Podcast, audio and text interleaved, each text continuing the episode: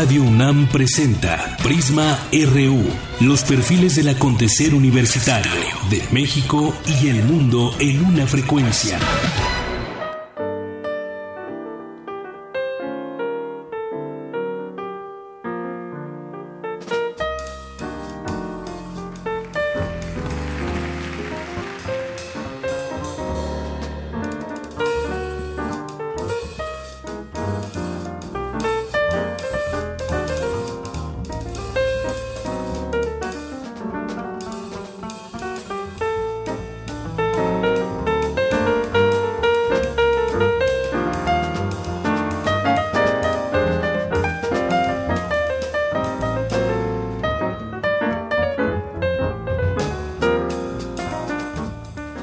Muy buenas tardes. Gracias por acompañarnos aquí en Prisma RU por el 96.1 FM de Radio UNAM.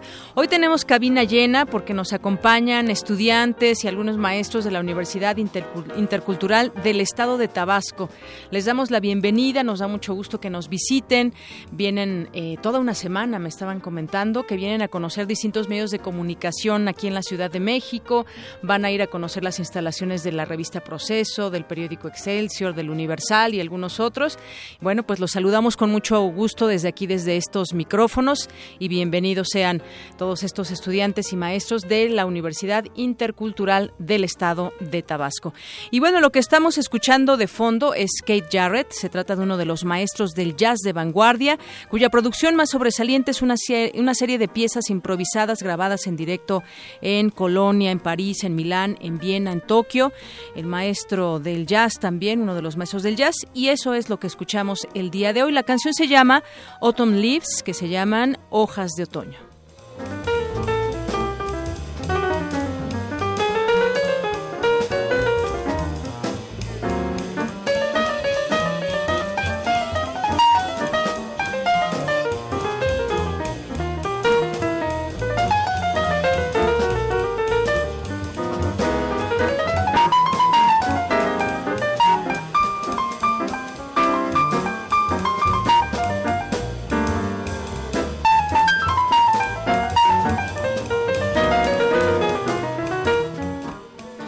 Bien, pues hoy estaremos platicando, entre otras cosas, tenemos varios temas que comentar. Está el asunto de los guachicoleros, que ha escalado a una violencia peligrosa en alguna parte, en algunas partes del estado de Puebla, y sobre todo, bueno, pues ya con la intervención que hubo del ejército, este enfrentamiento que dejó muertos, se sigue en el análisis de lo que va a suceder en este lugar. Platicaremos sobre ello más adelante. También estaremos platicando sobre uno de los tantos casos de corrupción que ha habido en en nuestro país, aquí en México, en algunos estados. Uno de ellos es Quintana Roo. En algún momento platicábamos con Fabiola Cortés, quien encabeza una, una, eh, una organización no gubernamental que se llama Somos Tus Ojos. Él ha recibido amenazas ella y nos ha platicado aquí el seguimiento sobre el caso del exgobernador Roberto Borge. Roberto Borge allá en Quintana Roo. Bueno, hubo un detenido cercano a él en su momento y pues era quien se encargaba de, pues eh, entre esta red, se encargaba de vender muchos terrenos a muy bajo precio y bueno, ya estaremos platicando con ella de este tema porque al parecer solamente alcanzaría hasta tres años de cárcel y el delito pues nos parece que es mucho más grave. Ya comentaremos más adelante sobre este tema.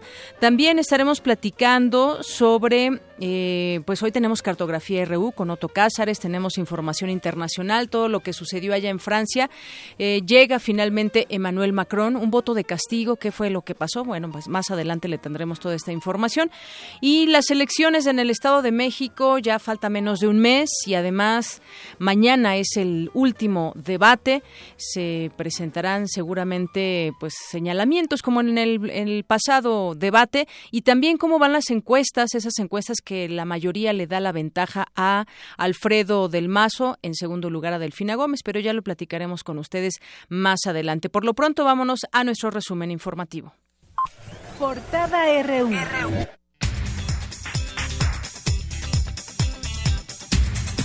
Hoy es lunes 8 de mayo y en nuestra portada universitaria, por su tesis doctoral, Mauricio Oliva Leiva, graduado del posgrado de Ciencias Físicas en el Instituto de Física de la UNAM, obtuvo el premio Weizmann 2016.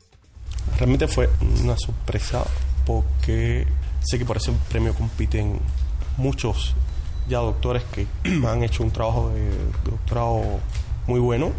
Tengo amigos de la universidad, del Politécnico, que tienen un trabajo tan o más meritorio del mío, pero realmente me sorprendió mucho cuando me llamaron de la academia y me dijeron que mi trabajo había sido seleccionado ganador en ciencias exactas.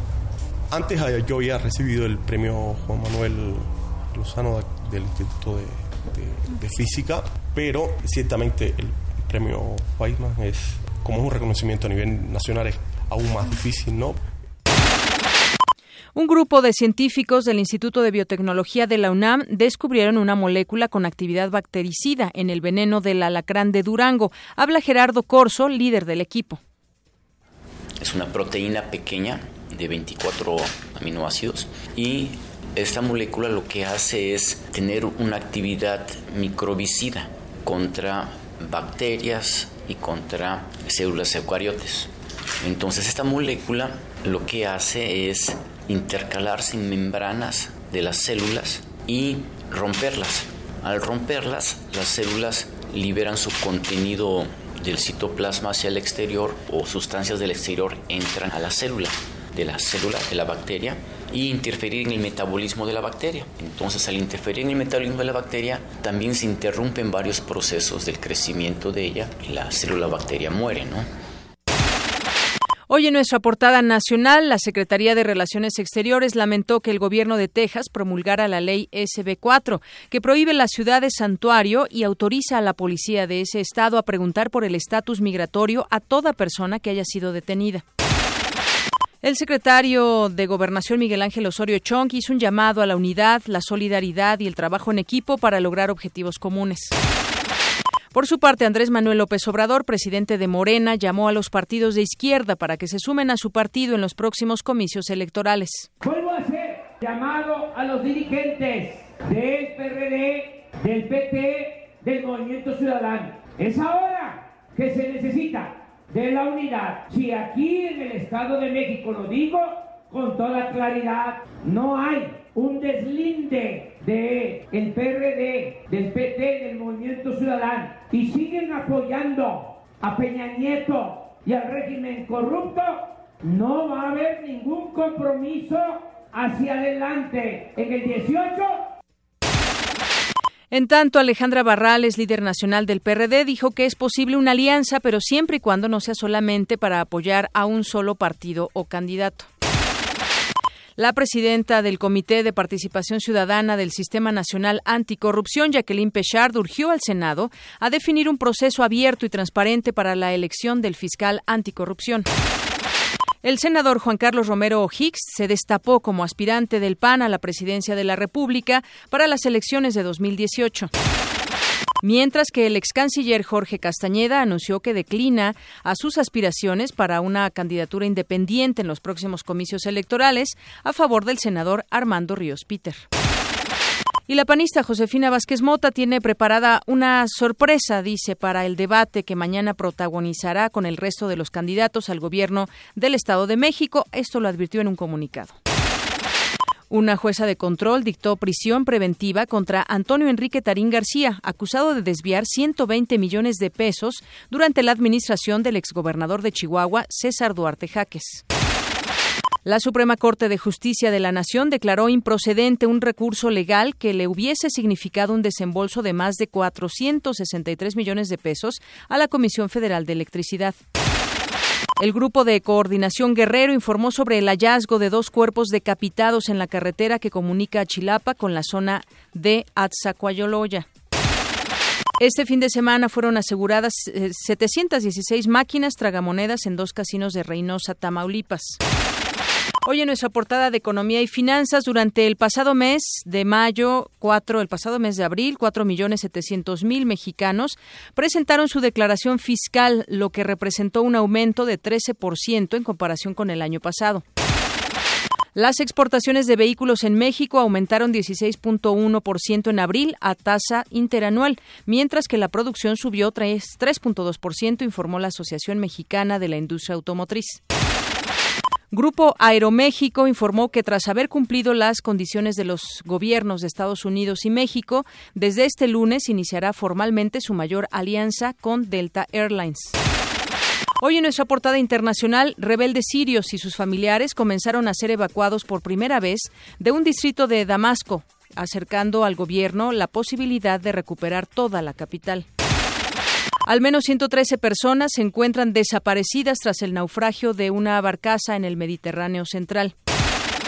El gobierno de Noruega autorizó sacrificar 2.000 renos con la finalidad de erradicar una enfermedad detectada por primera vez en el continente europeo. Esta es encefalopatía, de los cérvidos. Y nos vamos a la información internacional que nos tendrá más adelante Eric Morales. ¿Qué tal, Eric? Buenas tardes. ¿Qué tal, Deyanira? Buenas tardes. El centrista Emmanuel Macron es el nuevo presidente de Francia en la Quinta República tras vencer en las urnas a la ultraderechista Marine Le Pen. Además, representantes de los países firmantes del Acuerdo de París se reúnen este lunes en Alemania con el objetivo de comenzar el combate al cambio climático. Los detalles más adelante. Gracias, Eric. Y bueno, nos vamos ahora a un avance de la información cultural con Tamara Quiros. Tamara, buenas tardes. Deyanira, esta tarde conversaremos la obra, conoceremos la obra de la artista plástica Silvia Barbescu. También tendremos los detalles de la exposición que inauguró este fin de semana en el Centro Cultural del México Contemporáneo. Gracias. Y vamos ahora a un avance de la información deportiva con Isaí Morales. ¿Qué tal, Isaí? Buenas tardes. Muy buenas tardes, Deyanira, y a todos los amigos que nos acompañan también muy buenas tardes. Hoy en los deportes vamos a hablar sobre el fracaso de los Pumas y de Julio César Chávez Jr. Todos los detalles más adelante. Gracias, Isaí. Campus RU.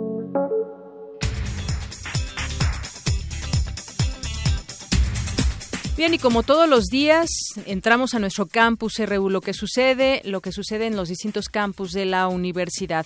Hoy arrancamos con mi compañero Jorge Díaz, que nos tiene información sobre el Día Internacional contra el Cáncer de Ovario. Jorge, eh, pues nos tienes tú toda esta información. Muy buenas tardes.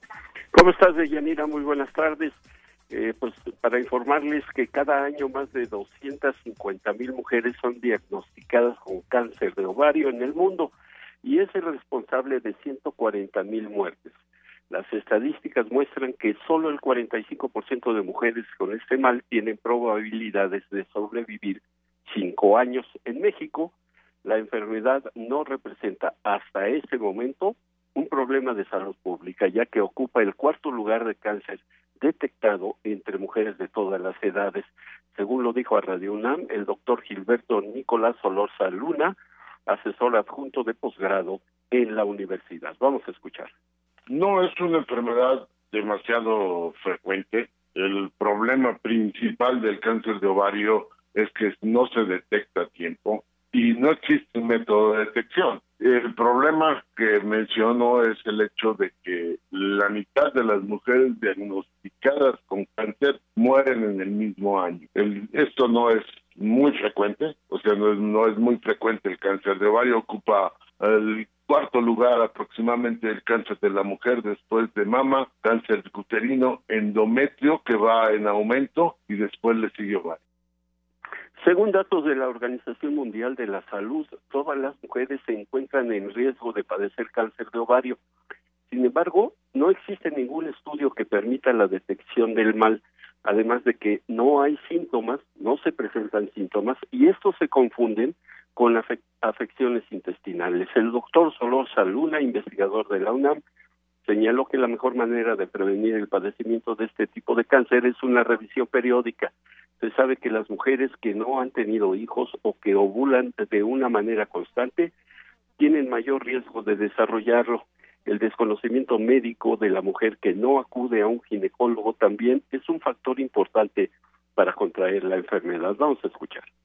Síntomas generalmente son confundidos porque son más bien de tipo intestinal los síntomas que están mostrando. Y si aparte de eso no se piensa en la posibilidad de que fuera un cáncer de ovario, pues no se investiga y tampoco se hace el diagnóstico temprano, ¿verdad?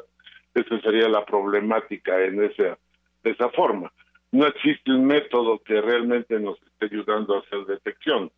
El ultrasonido, que sería tal vez el método menos invasivo, más barato y demás que pudiera servir.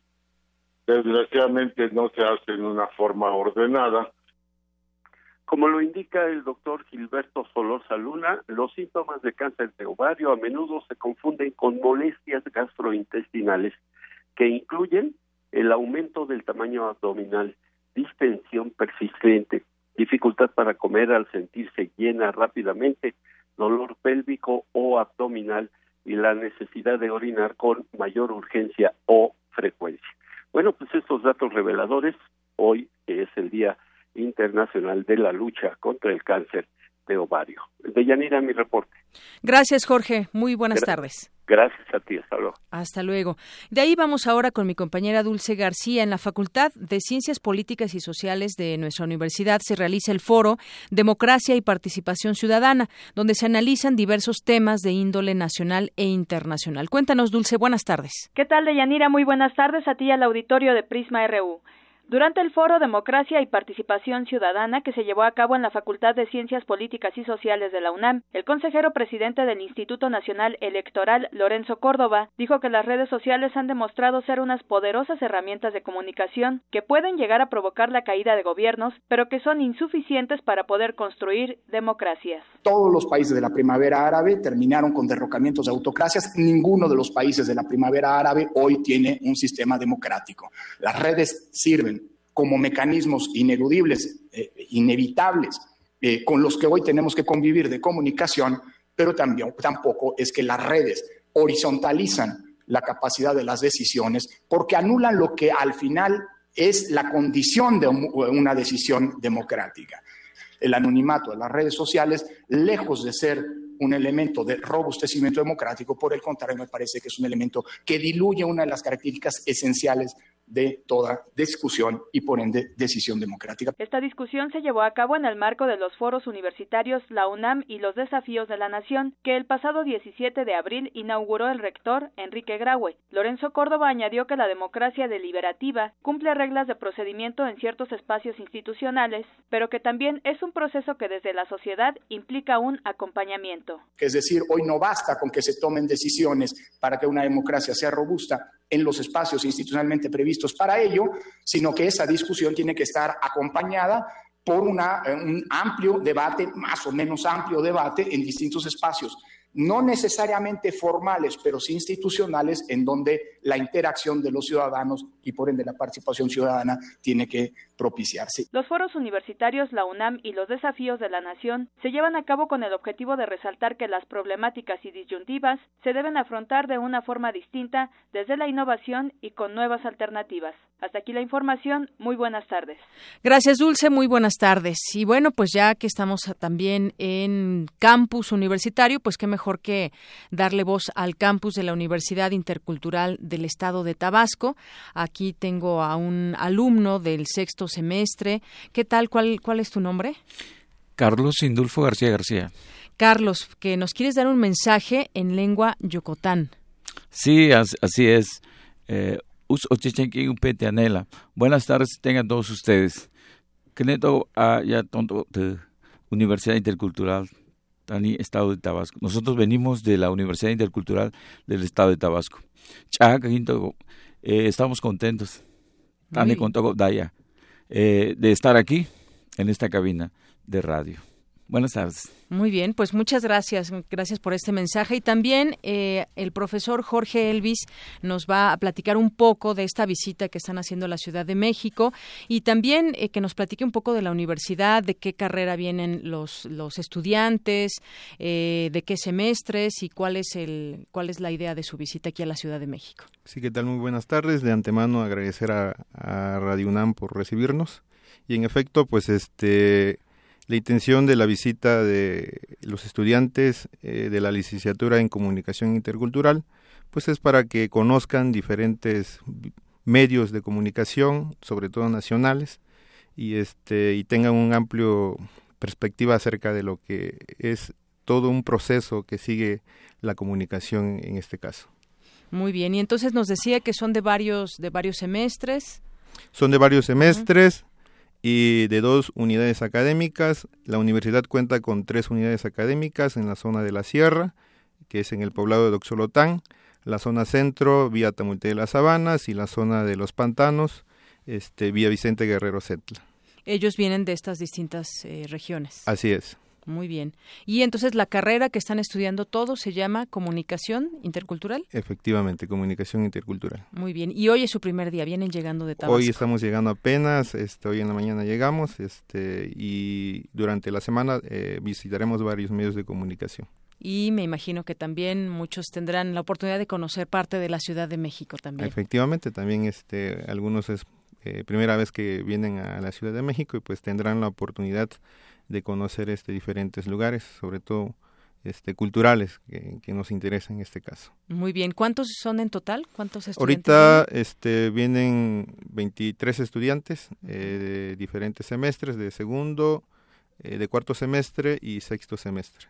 Muy bien, pues bienvenidos, bienvenidos a Radio UNAM y ojalá que no sea la última vez que nos visiten y qué bueno que pasaron aquí a visitarnos a la cabina. Tendrán también otras áreas que recorrer igualmente importantes aquí de Radio UNAM.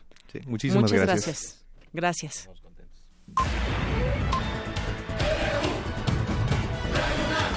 Prisma RU. Con Deyanira Morán. Para nosotros, tu opinión es muy importante. Síguenos en Facebook como Prisma RU. Queremos escuchar tu voz. Nuestro teléfono en cabina es 55 36 43 39. Nacional RU.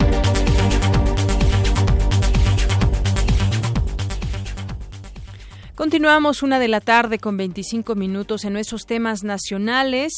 Detuvieron finalmente a Enrique Tarín, ese que se había amparado en, la, en el Congreso de la Unión, ahí en la Cámara de Diputados, que pasó toda una noche hasta que finalmente obtuvo un amparo y salió y se le perdió la pista. Bueno, pues ya fue finalmente detenido ayer en la Ciudad de México, este exfuncionario del gobierno de César Duarte en Chihuahua y quien enfrenta la acusación de ser responsable del delito de peculado. El aseguramiento se dio a las 11 entre Avenida Insurgentes y Circuito, esto en la colonia San José Insurgentes, cuando salía de desayunar, es lo que indicó la Procuraduría de la Ciudad de México.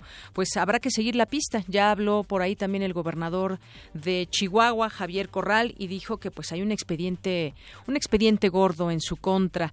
Una de las personas que facilitó toda la salida o el peculado, la salida de dinero de las arcas públicas. Y bueno, en otros temas también hubo eh, otras detenciones. Elementos de autoridades federales detuvieron a seis presuntos integrantes del cártel de Sinaloa que operaban bajo el mando de Damaso López Serrano, mejor conocido como el Minilic, y que es hijo del líder de esta organización criminal, Damaso López Núñez, que también recientemente fue detenido el pasado 2 de mayo. Este operativo se logró capturar a varias personas y fueron trasladados a las instalaciones del agente del Ministerio Público de la Federación. Y bueno, pues también en otro en otro tema, fuentes del Gobierno federal declararon que existen pruebas que comprueban la tortura a los presuntos responsables por la desaparición de los 43 normalistas de Ayotzinapa ocurrida en septiembre de 2014. Ante esta este señalamiento, el secretario de Gobernación Miguel Ángel Osorio Chong convocó a los titulares del Centro de Investigación y Seguridad Nacional, la Procuraduría General de la República, la Agencia de Investigación Criminal y la Policía Federal para conocer las medidas que se podrían tomar al respecto. Por no seguir el debido proceso, estos detenidos de Ayotzinapa, los que se tienen hasta el momento, podrían salir libres según la PGR. Y bueno, pues le hablábamos de esta situación de los estados de la República, cómo se van algunos gobernadores y en qué condiciones dejan su estado. Hay por ahí también una nota de cómo están endeudando algunos estados hasta en 300%. Pero vamos ahora, vamos ahora con Fabiola Cortés. Vía telefónica la tenemos ya, ella es presidenta de la Asociación Civil Somos Tus Ojos, allá en el estado de Quintana Roo. ¿Qué tal, Fabiola? Muy buenas tardes, gusto en tenerte aquí en Prisma RU de Radio UNAM. Buenas tardes, Deyanira. Ya en algún momento platicamos contigo, Fabiola, y nos dabas a conocer pues parte de, lo que ustedes han revelado en Somos tus Ojos. Recientemente se dio la, la detención o la aprehensión de Mauricio Rodríguez, exsecretario de Desarrollo Urbano y Vivienda, durante la administración de Roberto Borge. Se anuncian más órdenes de aprehensión contra exfuncionarios. Y bueno, yo también me sigo preguntando por qué no hay una orden de aprehensión en contra de Roberto Borge. Parece ser que ya están solicitadas, pero no están dadas. Pero es parte de esta red que se parecería se empieza a desmantelar. No sé cuál sea tu punto de vista al respecto del tema, Fabiola. Pues sí, efectivamente estas aprehensiones pues se han, se han dado en el ámbito local. Eh, lo que esperaríamos es que prontamente se den pues eh, o se giren las órdenes de aprehensión de funcionarios de más alto nivel en este caso de sin lugar a dudas que la que más esperamos en el estado es la la del exgobernador Roberto Borja Angulo. Eh, desconozco en lo personal si eh, nosotros interpusimos una denuncia te lo afirmo interpusimos una denuncia en el ámbito local en contra del exgobernador pero desconozco si la Procuraduría local tiene en este momento una, una orden de aprehensión en contra del exgobernador. En el ámbito federal, igualmente en PGR, pues nosotros hicimos las denuncias pertinentes. Eh, yo creo que el hecho de que se hayan se haya detenido a un funcionario de primer nivel pues es un indicativo de que sí se va a llegar a los autores intelectuales de todo este entramado de, despojos y de ventas ilegales de terrenos. Confiamos en ello y también yo creo que un indicio es el hecho de que Roberto Borges ya no es un personaje tan público como lo estaba, lo había sido eh, meses después de que concluyó su administración y al día de hoy pues nadie sabe a ciencia cierta dónde está el exgobernador Roberto Borges.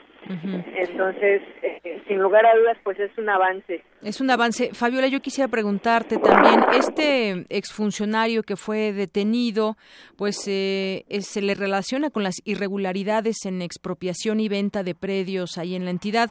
No sé si se refiere a aquellos en los que se dio a conocer en los medios de comunicación, donde se vendieron muchos predios a precios muy por debajo de su valor real a familiares, amigos y también, bueno, pues hay que recordar este episodio negro de eh, despojo de, de terrenos, de predios, de hoteles incluso. ¿Tiene que ver este funcionario con todo eso?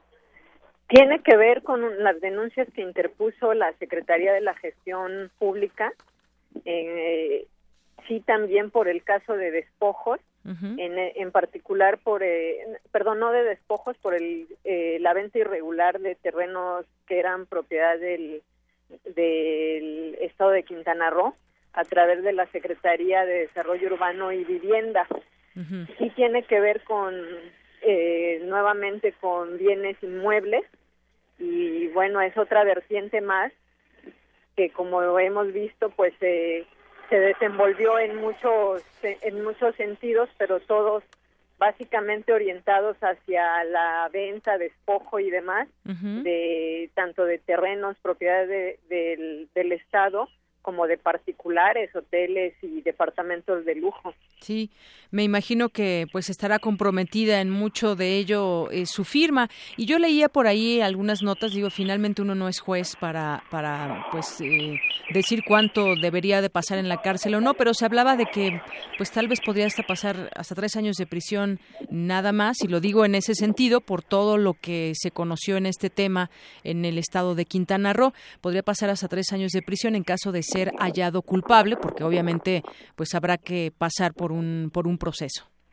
Exactamente, no se trata de un delito grave y lo que es más, eh, no dudamos que salga bajo fianza porque pues es una es un derecho constitucional que tiene este funcionario y porque pues se cumplen una serie de requisitos para que así sea, como el hecho de que tiene tiene arraigo en Quintana Roo, tiene familia en Quintana Roo no intentó evadir la justicia en ningún momento, entonces todos ellos son elementos que toma en cuenta un juez para determinar si otorga o no la libertad condicional, entonces pues sí siendo eh, realistas eh, podríamos ser que esté fuera eh, que pase el proceso fuera de la cárcel.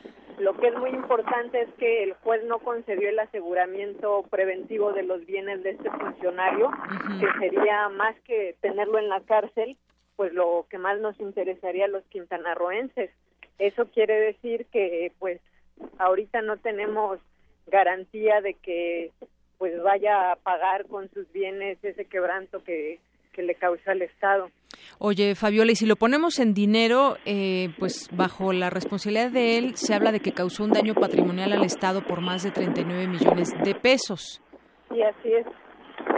Alrededor de 40 millones, eso es.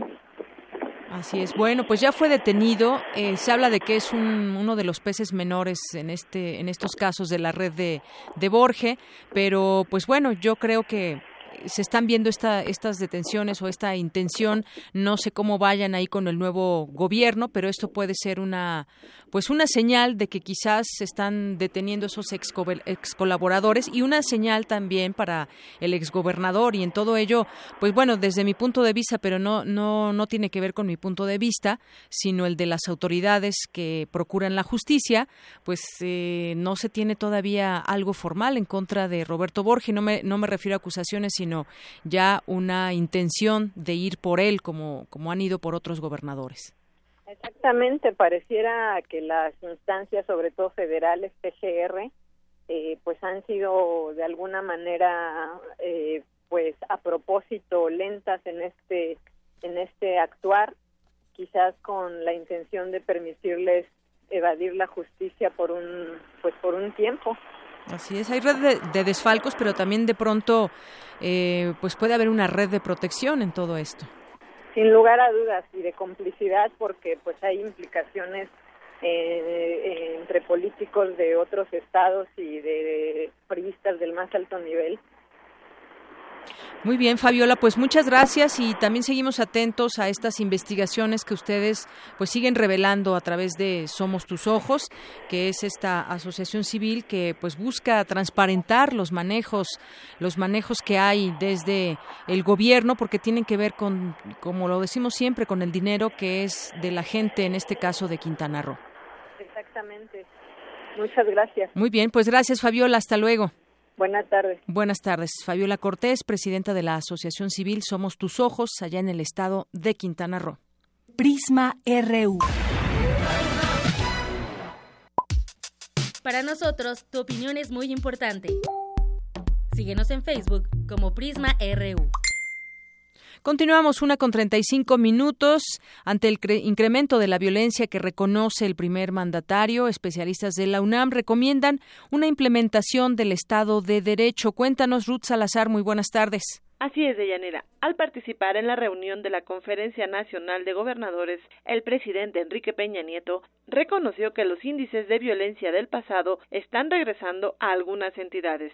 Dijo que este 2017 se presentó un mayor desafío e insistió en que el Congreso debe aprobar la Ley de Seguridad Interior y la de mando único para mejorar la lucha contra el crimen.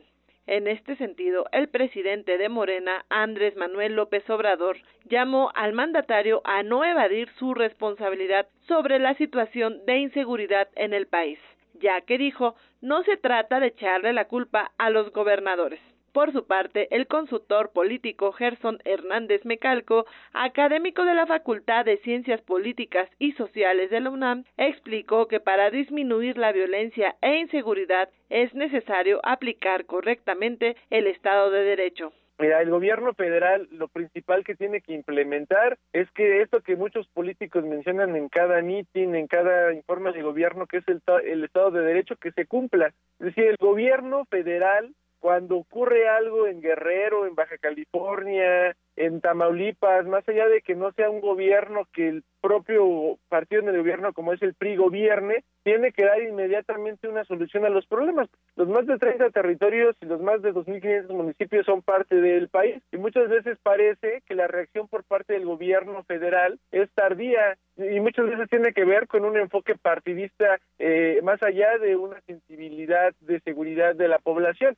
El especialista coincidió en que es necesario aprobar algunas legislaciones pendientes, como la relacionada con el mando único ha habido diferentes propuestas, como es el mando único, parece que esa es una propuesta que se tendría que implementar ya en todo el país. En México no hay la capacidad para poder brindar seguridad a partir de las policías municipales, las cuales muchas de ellas están corrompidas por parte del problema de la corrupción, donde las autoridades, los ciudadanos no se sienten protegidos. Y al momento de que no se sienten protegidos es porque obviamente cuando en los en los índices de inseguridad el gobierno federal menciona que ha habido una disminución de los delitos, ¿qué es lo que está ocurriendo? Y, por ejemplo, organismos como México Evalúa lo han explicado muy bien, ¿no? Ha habido una manipulación por parte de las cifras de inseguridad en tiempos electorales para maquillar, en este caso, la situación que vive nuestro país. La corrupción es uno de los mayores costos que tiene que asumir la población mexicana, ya que de acuerdo con estimaciones de especialistas en el tema,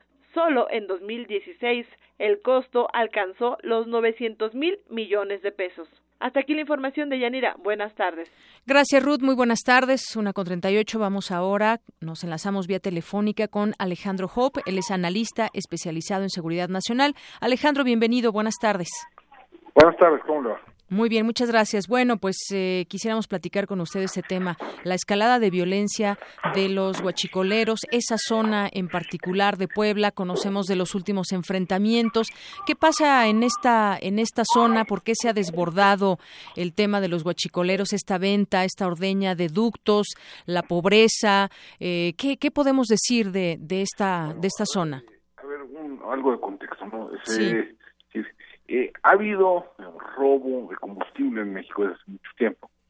Eh, eh, era un problema ya identificable, digamos, hace una década, pero se ha venido, ha venido creciendo de manera exponencial en, en, los últimos años.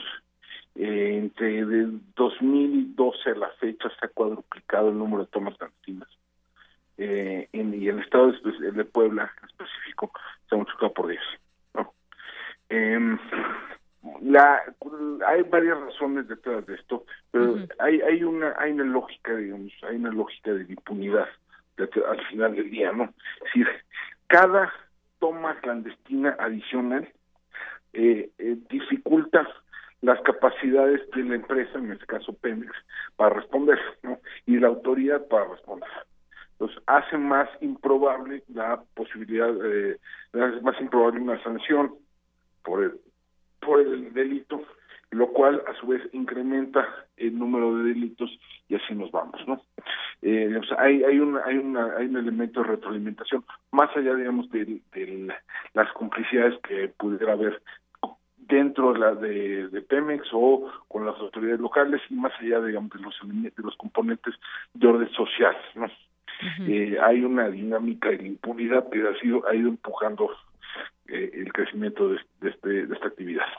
Ahora, también en la medida que se ha ido encareciendo el precio de la gasolina, eh, los márgenes, los márgenes para los guachicoleros, para los ladrones de combustible han ido aumentando también, ¿no? eh, y una parte de una parte de ese combustible robado acaba en el mercado formal, ¿no? Otra en el mercado informal. Eh, como quiera que sea, es un problema que se ha vuelto ya muy serio, que muchos han venido alertando ya desde hace un buen tiempo. Eh, hay toda una región al este de la ciudad de Puebla, que es conocido como el Triángulo Rojo o la Franja del Huachicol, eh, donde la actividad principal se ha vuelto esta, ¿no? Es el robo de combustible. Por ahí pasa un poliducto que une a Minatán con la Ciudad de México, y que se ha vuelto el, uno de los, de los activos centrales de, la actividad del robo combustible. ¿no? eh, entonces, eh, allí eh, se ha generado una situación muy compleja porque no solo hay una, digamos, una ordeña industrial de pequeños grupos relativamente sofisticados, sino que hay una ordeña, digamos, social, por decirlo de algún modo, donde participa buena parte de la comunidad. Eh, de una manera o de otra en, en eh, y ha surgido incluso una cultura en torno a esta actividad, ¿no? Hay una cumbia, el huachicol, hay un santo patrono, el huachicol, etcétera. Entonces es, es compleja, ¿no? Es compleja la situación. No se resuelve exclusivamente por la vía de la fuerza, no se resuelve exclusivamente por la vía del envío de más, eh, de más eh, elementos federales. Se tiene que atacar por varios frentes esta actividad tiene que atacar por el vía del mercado, ¿no? tratar de cerrar las fuentes, las, las redes de comercialización del combustible robado, se tiene que eh, atacar con tecnología, hay más tecnología que se puede desplegar para dificultar la ordeña, eh, para dificultar para rastrear el combustible, combustible robado. Eh, puede, hay también eh, varias adecuaciones físicas que se podrían hacer eh, a los ductos para dificultar el, el robo. Eh, también eh, hay varias intervenciones de orden social que se pudieran dar en la, en la región, ¿no? Eh, eh, como sea, es, es urgente ya algún, algún tipo de, de aproximación un poco más integral al problema. Así es, así, ha habido una escalada de violencia, ha ido escalando, vaya, este, pro- este Sin problema. eh, Es, es importante destacar un hecho. Junto con el robo de combustible han llegado otras actividades ilícitas. Exacto. Se, ha disparado la extorsión, se ha disparado, disparado el secuestro. Esta, este enfrentamiento como con el ejército no es el primero, no es el primero que ha habido con la autoridad. Hace algunos meses balancearon a elementos de la gendarmería. Eh, el año pasado, en un par de ocasiones, eh, los pobladores de la zona estuvieron a punto de linchar a, a miembros del ejército. Eh, ha habido co- col- colaboración, digamos, de- eh, ha habido diversos enfrentamientos violentos entre grupos de guachicoleros. Eh, entonces no es una situación que se ha venido deteriorando hace tiempo. No, no lo de lo de la zona pasada no sorprende. Sí, sí, sí. Y, bueno, justamente las propias autoridades están informando que las organizaciones criminales pues utilizan también, por ejemplo, a jóvenes entre 12 y 17 años y esto viene también generando otro tipo de delitos, como ya decías tú, el secuestro, por ejemplo, el robo en esta zona. Ha habido, y es un, proble- un problema que no es de ahorita, no es nuevo. Se habla, incluso hay una cifra que, que dan las autoridades de 2010 a diciembre de 2016 fueron detenidos 642 personas en posesión de hidrocarburos. Sin embargo, ahora se prende ese foco rojo. Parece, pareciera ser que estas bandas criminales han crecido, pero también hay que ver otra cosa. También están vendiendo. Hay gente que les está comprando justamente este, pues estos, este material robado, pues esta, la gasolina robada, porque pues creen que se van a ahorrar unos cuantos pesos, pero esto no beneficia a nadie. Así es, por eso la, la aproximación al problema tiene que ser integral, ¿no? Se tiene que tratar, de, se tiene que atacar las redes de comercialización, se tiene que dificultar la ordeña por la vía de intervenciones, digamos, en, de infraestructura, se tiene que eh, darles alternativas a las comunidades donde, donde esto se ha asentado, eh, se requiere también eh, facilitar la detección de fugas, de detección de, de, de puntos de ordeña, eh, se requiere intervenciones más rápidas de la autoridad, se requieren investigaciones digamos, de las bandas, de las bandas que participan en esto, algunas de las cuales son especializadas en el tema y otras de las cuales están vinculadas a grupos más grandes de delincuencia organizada, ¿no?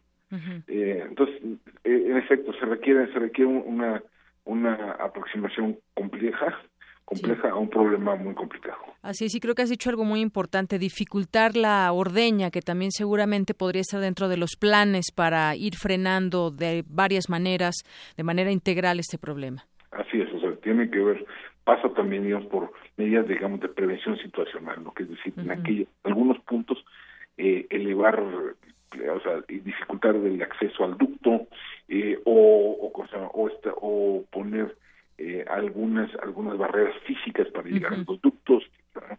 Así es. Bueno, pues por lo pronto muchas gracias Alejandro Hop que nos compartes este pues estos puntos de vista, este análisis sobre este tema de los guachicoleros. Gracias. Muchísimas gracias, un. Hasta luego. Buenas tardes, Alejandro Hop, analista especializado en seguridad nacional. Pues sí, efectivamente, eh, el gobierno estatal, quizás en coordinación con el federal, tendrán que tomar en sus manos varios temas, entre ellos dificultar la ordeña. ¿De qué manera? Bueno, pues ahí también habrá que plantearse con pues un presupuesto con respecto al tema para tratar de dificultar la ordeña. El caso es que pues la inhabilitación de tomas clandestinas ya le ha costado porque ya ha hecho pues al respecto eh, petróleos mexicanos eh, ha llevado a cabo o inhabilitado varias tomas, se han gastado 4.234 millones de pesos en los últimos seis años. Esto dio a conocer el Milenio a través de una, una petición de información donde Pemex Logística detalló el aumento en los costos de inhabilitación de tomas clandestinas, pues mientras en 2010 a la petrolera le costó 137 millones, el año pasado se disparó a 840 millones de pesos. También se especifica que en 2010 el número de tomas clandestinas reportadas por Pemex fue de 691, pero el año pasado alcanzó 6.873. El, el problema, como, como vemos, ha sido exponencial. Y en lo que va del año, Pemex ha hecho públicos al menos 20, al menos 20 intervenciones por incendios ocasionados por tomas clandestinas.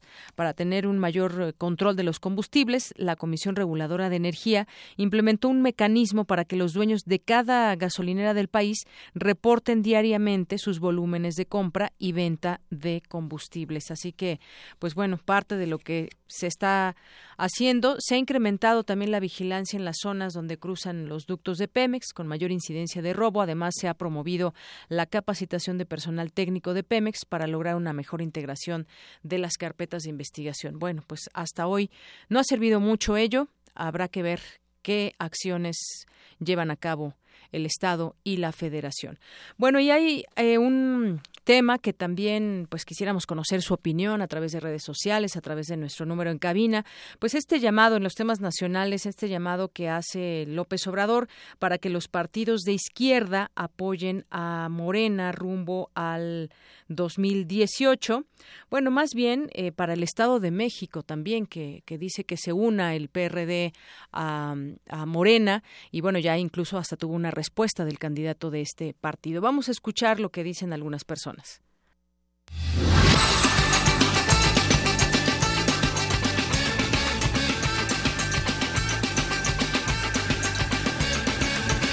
Pues yo creo que ya cuando empieza a hacer eso es por, porque ya no tiene las bases de su partido, ¿no? Tiene necesidad más bien y no sabe qué hacer.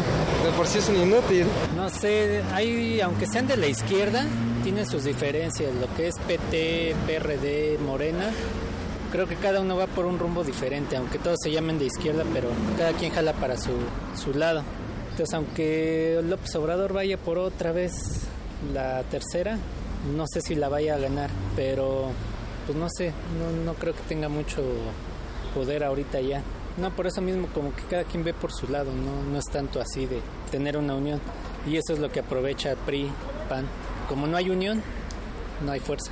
Me parece que es indebido, puesto que si está pidiendo que los partidos de izquierda se sumen a él, los partidos de izquierda y todos los partidos están muy desacreditados, entonces va a jalar escoria, nada más. Pues no tenía yo ninguna de estas, puesto que pues yo vengo de ahí de Cuernavaca, Morelos, y pues no estoy muy en contacto aquí en la Ciudad de México. Pues mire, como yo no estoy dentro de, de estos temas de políticos, debido a que eh, pues yo soy ciudadano norteamericano, ¿verdad? Y entonces estoy ahorita aquí de visita. Pues yo casi la verdad no le... La política casi no me gusta, la verdad, y yo soy neutral, o sea, pues lo que se ve en las noticias, más que suficiente. Pues no soy, no soy seguidor de Morena, soy del PAN. Pues yo creo que cada, cada quien es libre de, de decir lo que quiera, pero yo soy del PAN. De hecho, ya lo ha hecho. El señor es lo que es, ¿no? Es un político que busca obsesivamente la presidencia con un afán de poder inagotable. Miente permanentemente, pero dice lo que las personas desean escuchar. Personas que no tienen mayor educación y que tienen muchas necesidades. Él está perfectamente consciente de que los está manipulando. Yo eso lo veo terriblemente mal, porque todavía no llega y ya está manipulando a la mayoría. Eso es terrible, sigue siendo un peligro para México y es hasta cruel. Es hasta cruel, es irrespetuoso porque a la gente le está dando esperanza y él no va a cumplir.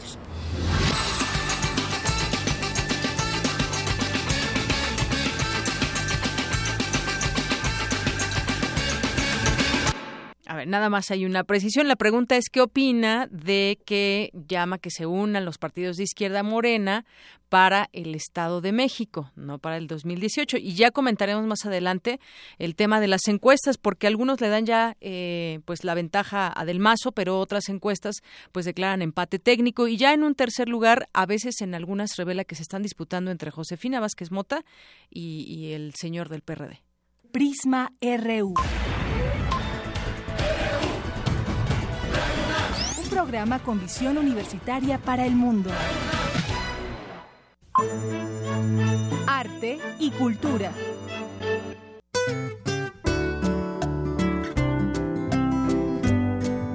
Vámonos a Cultura con Tamara Quiros. Tamara, buenas tardes. Muy buenas tardes, Deyanira. Ya listas para empezar la, la iniciar la semana laboral. Así es, muy listos. Así es, Deyanira, ya lo adelantábamos al iniciar nuestra transmisión. Hoy nos acompaña la pintora Silvia Barbiscu. Eh, ella es catedrática de la Escuela Nacional de Pintura, Escultura y Grabado La Esmeralda. Su trabajo ha sido reconocido con diversos premios, como la membresía en el Salón de la Plástica Mexicana y en el Sistema Nacional de Creadores de Arte de México. Silvia, bienvenida. Sí, muy muy buenas tardes. Buenas tardes, Silvia. Eh, bueno, iniciemos eh, más o menos así. Viajaste a México becada por la Secretaría de Relaciones Exteriores y estudiaste una maestría en artes visuales en la Academia de San Carlos de la UNAM. 16, casi 17 años de trayectoria en nuestro país, que se dicen fácil, pero es un número considerable. Por favor, Silvia, cuéntanos, ¿cómo describes tu recorrido por México? Um, Hay una coincidencia sorprendente entre estos dos territorios, Rumania y México, aunque están lejanos, tienen muchos puntos en común. Entonces, la beca fue de un año, la primera de, producción que tuve, y me encantó México como país, como paisaje y como propuesta cultural.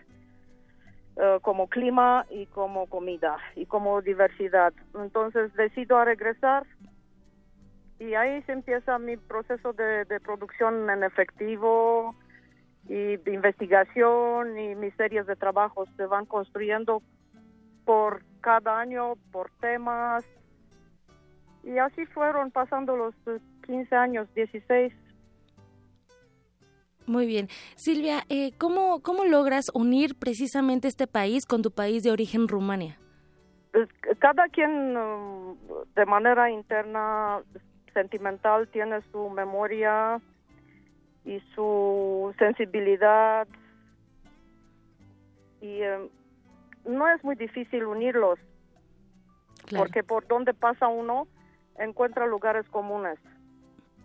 Y en cuanto al idioma, Em, el rumano es más latín que el español y tomando en cuenta esta característica es muy fácil adoptar el español como idioma. Silvia, en, tu obra tú resaltas la belleza de la naturaleza. ¿Cómo, ¿Cómo poner ese acento a lo poco visible? Y es mi tema principal en este momento. Fue, de hecho, los últimos cinco años el tema del paisaje y del paisaje natural, no modificado por el hombre, el paisaje fantástico inventado, el paisaje imaginario que se nutre de la memoria, el paisaje exótico y mi obra es muy telúrica, es muy rasgada y muy intensa. Y en esta última exposición que tengo, que se llama justo B55, que hace referencia a Barbescu 55, Abordo el óleo como técnica tradicional y técnicas mixtas de gráfica. Ok, esto es lo que vamos a encontrar en esta presentación que reúne cinco años de trayectoria. Y sí, y van a encontrar algo más muy interesante que es esmalte vítreo. Okay. Y justo en el esmalte vítreo tengo una propuesta muy, muy lúdica y donde lo diminuto y poco importante está elevado a una escala mayor que justo resalta este contraste, la importancia de lo invisible, de lo poquito, lo chiquito, que, que pasa desaparecido y pues existe, porque sin este diminuto no existimos nosotros. Claro, sobre todo eso, la importancia de los otros en el arte. Silvia, de hecho, ahora que mencionas el arte del esmalte vitrio, en Puebla y en el Estado de México podemos conocer parte de tu obra. Así es.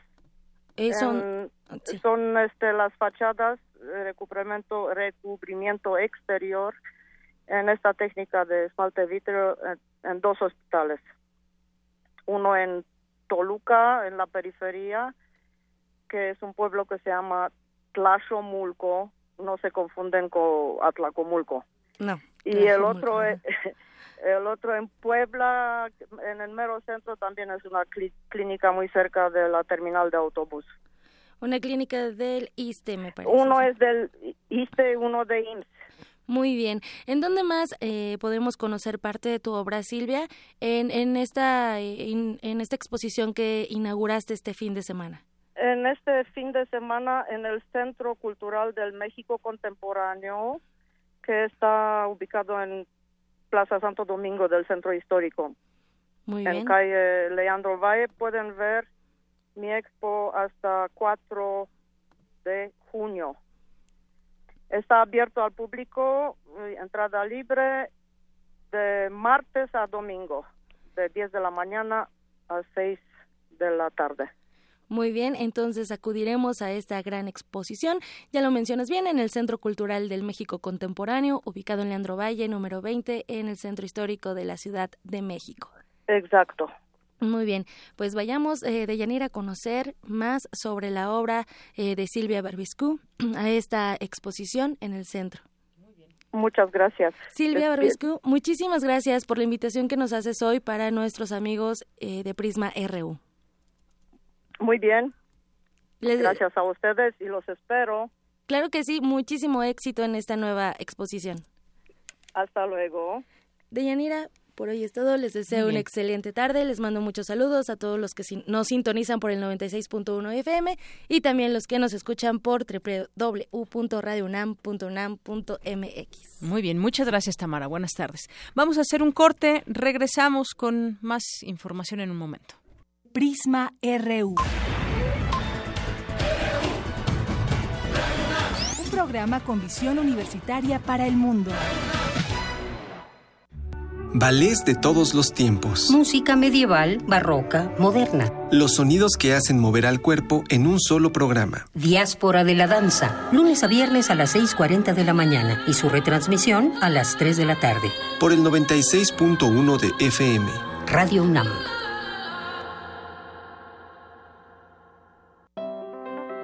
Es tu derecho conocer y decidir sobre tus datos personales. ¿Quieres saber si estás afiliado a algún partido político? La consulta es fácil y solo necesitas tu credencial para votar.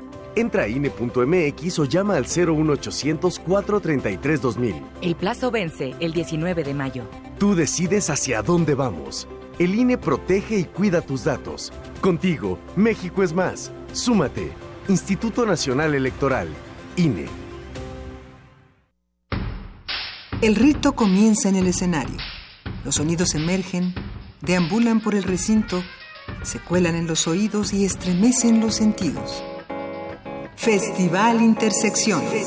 los encuentros sonoros de Radio UNAM. Todos los viernes a las 21 horas en vivo desde la sala Julián Carrillo.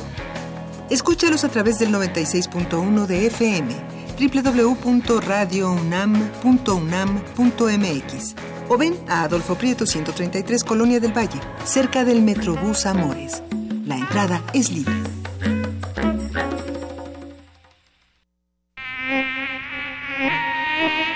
Los mosquitos pican, molestan. ¡No!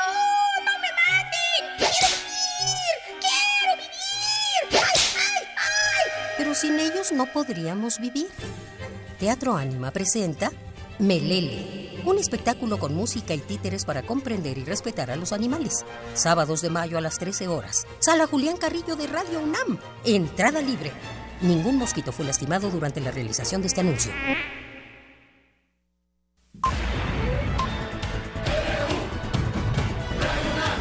Prisma RU. Con Deyanira Morán. Queremos conocer tu opinión. Síguenos en Twitter como arroba PrismaRU.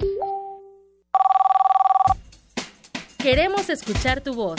Nuestro teléfono en cabina es 55 36 43 39.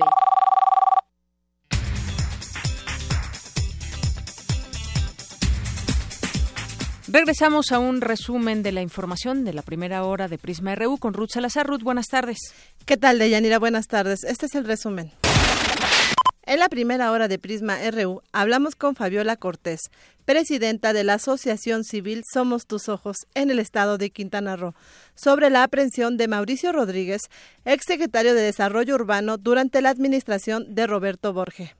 Eh, lo que esperaríamos es que se giren las órdenes de aprehensión de funcionarios de más alto nivel, en este caso de, eh, sin lugar a dudas que la que más esperamos en el Estado es la, la del exgobernador Roberto Borges Angulo, pero desconozco si la Procuraduría local tiene en este momento una orden de aprehensión en contra del exgobernador. Yo creo que el hecho de que se haya detenido a un funcionario de primer nivel es un indicativo de que sí se va a llegar a los autores intelectuales de todo este entramado de, de despojos y de ventas ilegales de terrenos. En otro tema, Alejandro Hop, analista especializado en seguridad nacional, nos habló sobre la escalada de violencia derivada del fenómeno de los guachicoleros. Ha habido robo de combustible en México desde hace mucho tiempo. Era un problema ya identificable, digamos, hace una década, pero se ha venido, ha venido creciendo de manera exponencial en los últimos años. Desde 2012 a la fecha se ha cuadruplicado el número de tomas clandestinas. Cada toma clandestina adicional dificulta las capacidades de la empresa, en este caso Pemex, para responder, ¿no? Y la autoridad para responder lo cual a su vez incrementa el número de delitos y así nos vamos, ¿no? En la medida que se ha ido encareciendo el precio de la gasolina, los márgenes para los coleros, para los ladrones de combustible han ido aumentando también, ¿no? Quédense con nosotros. En la segunda hora de Prisma RU hablaremos con Marta Tagle, activista y ex senadora de la República, sobre la conformación de la organización Nosotros, la cual busca incidir en la población para que se conozca y ejerza sus derechos en materia de igualdad, transparencia y combate a la corrupción. Deyanira, hasta aquí el resumen. Gracias, Ruth. Muy buenas tardes. Prisma RU. Programa con visión universitaria para el mundo. Queremos conocer tu opinión. Síguenos en Twitter como arroba PrismaRU. Para nosotros, tu opinión es muy importante. Síguenos en Facebook como PrismaRU. Continuamos dos de la tarde con cinco minutos y le mandamos saludos a quienes nos escuchan y nos mandan mensajes por redes sociales a quienes nos escuchan en www.radionam.unam.mx o en el 96.1 de FM y que nos mandan mensajes como Magdalena González, Ramón Vázquez que nos escucha hasta Dallas, Texas, a Moyo Coyatzin también que nos manda por aquí saludos, a Alberto Morgan Serva, eh, a José Luis Sánchez, Moctezuma, Claudia Ortiz y Mario de Jesús, uno más, también a Mario de Jesús que nos dice, sé que está mal, pero yo sí compraría ese combustible, sobre todo si mi poder adquisitivo ha caído año tras año. Eh, gracias por tu opinión. También a Ike Tecuani le mandamos muchos saludos, que escuchó el box y nos decía que la última entrevistada estuvo violenta. Esto con respecto a la pregunta que hacíamos del llamado de López Obrador a que las izquierdas se unan para que ganen en el Estado de México, que justamente pues eso definiría mucho si se unieran el PAN y, el PRD, perdón, y Morena, aunque pues sí, el contexto en que se da todo eso, la manera en cómo lo dice López Obrador, bueno, pues es, es, es también bastante fuerte políticamente hablando. Y ya le contestan algunos de, de, la izquierda también, pero al rato retomamos el tema. Bueno, pues eh, algunas de las personas que nos escuchan a través de, que nos se hacen presentes más bien a través de las redes sociales, en arroba PrismaRU en Twitter, en Prisma RU en Facebook o en el teléfono 5536-4339. Vamos ahora con mi compañera Virginia Sánchez para atender el cambio climático, es necesario establecer acuerdos y acciones que se basen en principios políticos y éticos. Cuéntanos al respecto de esta información, Vicky. Buenas tardes. ¿Qué tal, Deyanira? Muy buenas tardes a ti y al auditorio de Prisma RU. Durante las negociaciones internacionales para atender el cambio climático, se ha acuñado el término justicia climática, precepto que establece la necesidad de cambiar al sistema y no al clima. Para ello, se necesitan acuerdos y acciones basadas en principios políticos y éticos que busquen la manera de no incrementar las desigualdades que ya existen y que atentan contra los derechos humanos de los grupos originarios y los derechos colectivos, Así lo señaló la doctora Cecilia Conde Álvarez, del Centro de Ciencias de la Atmósfera de la UNAM, quien ejemplifica este enfoque necesario esta relación ciencia-política tiene que estar enmarcada en una concepción ética y hacia dónde se está llevando la política. Yo ponía el ejemplo de Trump. Trump puede querer hacer la madre de todas las bombas y obviamente se va a meter científicos de alta calidad, pero hacia qué mundo nos está llevando. O acaban de anunciar que van a hacer una gran ciencia para esto del fracking, la fractura hidráulica, para extraer gas del subsuelo, contaminando agua, suelos y en algunos casos expropiando territorio y dijeron vamos a hacer una gran ciencia de ese fracking. Bueno, no dudo de la calidad científica de quienes van a elaborar esta parte técnica, pero hacia dónde nos está llevando, yo decía, tenemos que estar vigilantes de ir hacia un mundo con menor vulnerabilidad, con más capacidad para enfrentar esto que llamamos cambio climático. La también integrante del panel intergubernamental de cambio climático, que obtuvo el Premio Nobel de la Paz en 2007, señala que existen dos caminos reconocidos para atender el cambio climático y que forman parte del Acuerdo de París firmado por 195 países en 2015 mitigar, que significa reducir emisiones, esencialmente cambiar fuentes energéticas a fuentes limpias. Y la segunda se llama adaptación. Se debatió mucho esta idea de que adaptación es bueno, pues ni remedio, adaptemos, no. Pero adaptación significa justo involucrar a los posibles afectados y cambiar, y esto dice la convención, prácticas, procesos y estructuras que nos están haciendo vulnerables y que están provocando el cambio climático. Entonces necesitamos ser muy creativos, necesitamos, digamos, tecnologías blandas, consensuadas con los afectados, las comunidades o los que los tendrían que adoptar. Por tanto, adaptación es el tema más social y me refiero a involucrar a la sociedad en la toma de decisiones de cambio de camino, cambio de trayectoria. La experta universitaria asegura que nos encontramos en un momento de grandes transformaciones por lo que se necesita la integración de los jóvenes científicos, incluidos los sociales, para que desde la visión de justicia climática aborden de manera interdisciplinaria estos temas transversales y establecer estrategias que permitan detener los avances del cambio climático enmarcadas en la igualdad y la justicia social. Hasta aquí la información. Muy buenas tardes. Gracias, Vicky. Muy buenas tardes. Son las dos cumbres. Prisma RU. Queremos conocer tu opinión. Síguenos en Twitter como arroba PrismaRU. Continuamos dos con diez minutos. ¿Y quién lidera las preferencias electorales en el Estado de México? Bueno, pues hay varias encuestas previas a la elección y difieren en resultados. Hoy hace un, un resumen Animal Político y dice Animal Político y dice en su portal a menos de un mes de la elección de gobernador en el Estado de México, clave de cara a la elección federal, los resultados de encuestas publicadas en diversos medios no coinciden en los resultados. Encuesta publicada por el diario El Universal indica que hay un empate técnico entre el candidato del PRI, Alfredo del Mazo, y la de Morena, Delfina Gómez, mientras que otro medio publicó el lunes que es Delfina quien encabeza las encuestas en esa entidad, desde el periódico 24 Horas, con un 35.1% de las preferencias, seguida por Del Mazo con un 28.5%. También, eh, pues bueno, está ya todo listo para este segundo debate o exposición de temas en los que está estarán ahí presentes los distintos candidatos. En esta ocasión, los aspirantes eh, pues expondrán ante la ciudadanía sus planteamientos acerca de la economía y el empleo, desarrollo sustentable, así como salud y educación. Decía por ahí Josefina Vázquez Mota que tiene guardada una sorpresa. Ya veremos qué, qué sorpresa y, y, no sé si esa sorpresa le lleve a que a que salga de ese alejado tercer lugar en el que se encuentra hasta el momento. Algunos incluso ya le dan el empate con, con Juan Cepeda del PRD.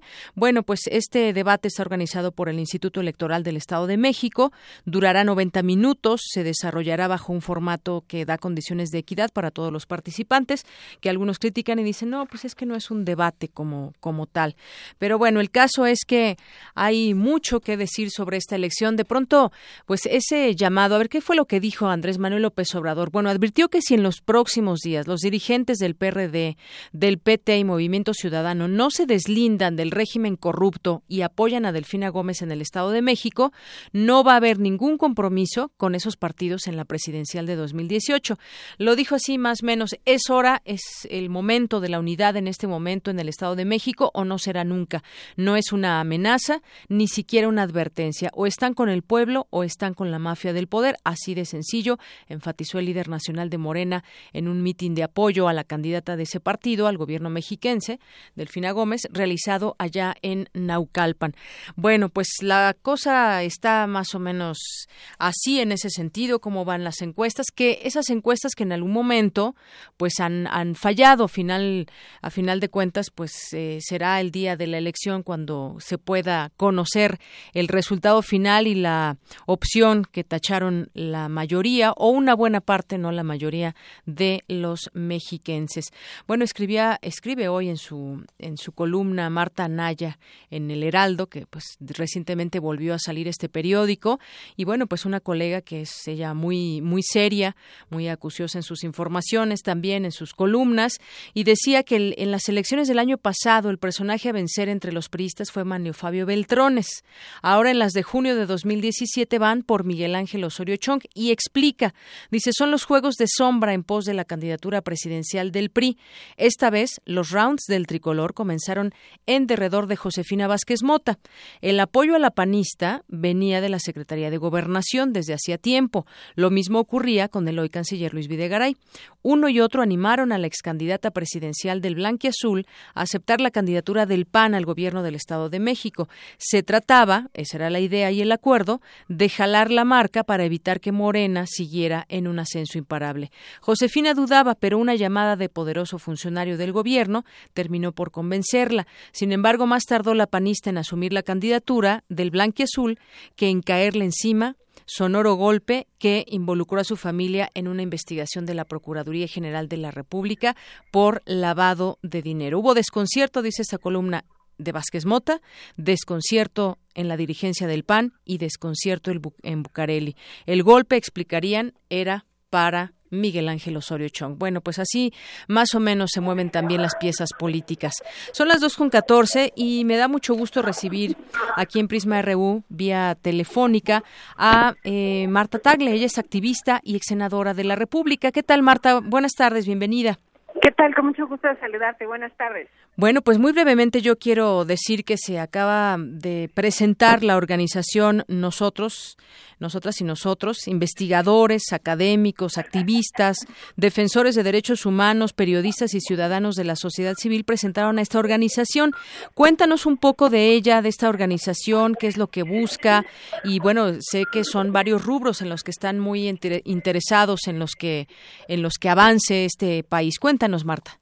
Bueno, de entrada es muy importante decirte que nosotros es una iniciativa totalmente ciudadana en la que no tiene ningún fin tipo partidista, donde hay ciudadanos y ciudadanas que, como tú bien has dicho, provienen de diferentes espacios y que, aunque no tiene fines partidistas ni electorales, sí es una organización con fines políticos, es decir, es una eh, iniciativa ciudadana que busca incidir en que uno de los temas fundamentales que más preocupa a la sociedad sea realmente atendido y resuelto desde la ciudadanía y enfocado desde ahí, que es el tema del combate a la corrupción. En nuestro país hemos visto y vivido varios procesos con este tema de la corrupción, donde pues todos los días estamos oyendo noticias de gobernadores prófugos, eh, perseguidos o con procesos iniciados, y varios funcionarios así, y desafortunadamente muchas veces no pasa de ser la nota del día y no sabemos exactamente a dónde va el tema y desde nuestro ámbito más cercano, desde la colonia en la que vivimos, nos enfrentamos a este tipo de procesos de manera cotidiana y por lo que se busca desde esta iniciativa fundamentalmente es generar procesos de organización ciudadana donde eh, precisamente sean los ciudadanos quienes estén denunciando este tipo de, eh, de situaciones de, de, una manera además clara, fácil, eh, que se le pueda dar seguimiento, que se observe eh, cómo los funcionarios hacen uso de los recursos públicos, por, porque también es algo que como ciudadanos estamos ya muy molestos de ver cómo eh, muchos funcionarios gastan los recursos públicos a manos llenas cuando la calidad de vida de las mexicanas y los mexicanos va en detrimento. Y en pues en poca en resumen podría decirte que es una iniciativa que está realmente interesada en que los ciudadanos ejerzamos nuestros derechos como tales como ciudadanos de que hagamos valer esos derechos y por lo tanto también una parte fundamental es precisamente la difusión de los derechos que como ciudadanos tenemos, las leyes con las que contamos, hacer que funcionen esas leyes. Ayer en la presentación se decía, no queremos más leyes, pero queremos que las leyes están funcionen, pero la única manera de que eso suceda es de que haya ciudadanos informados participando y exigiendo sus derechos. Muy bien. Marta, yo te preguntaría, todos estos temas, el combate a la corrupción, el que los recursos públicos, programas sociales lleguen a donde tienen que llegar, eh, que no se desvíen los recursos, como observando y también eh, pues siendo activos en este sentido, ¿cuáles serán sus herramientas para que pues se les, eh, se les cierre el camino a la corrupción?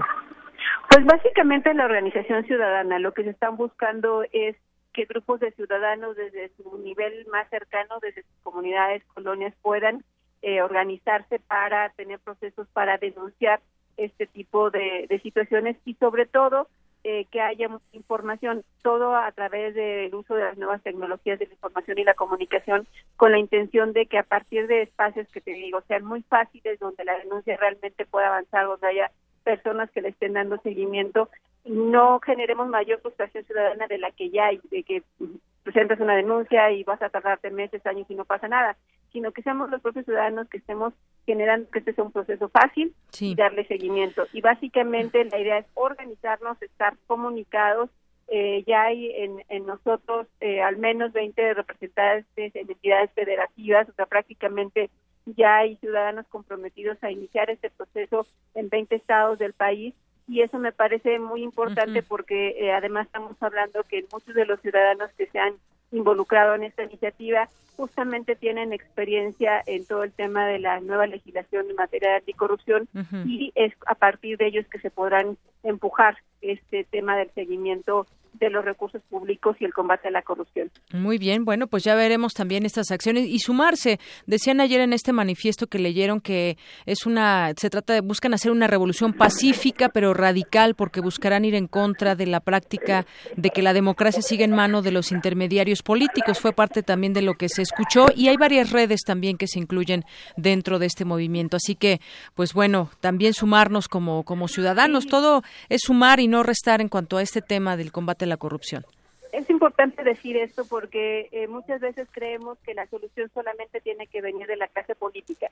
Y esta iniciativa ciudadana parte de la idea de que no, que nosotros tenemos que tomar en nuestras manos lo que nos corresponde y que el poder, el Estado, y las leyes nos corresponden, son nuestras y tenemos que hacerlas valer. Y por eso es tan importante que en una iniciativa como esta se puedan sumar cada vez más ciudadanos, porque solo de esta manera vamos a lograr realmente recuperar para la ciudadanía lo que es nuestro. La clase política por sí misma nunca lo va a soltar, por eso es tan importante que de manera muy diversa nos estemos sumando con esta intención de retomar los derechos que nos corresponden. Muy bien, pues Marta Tagle, muchas gracias.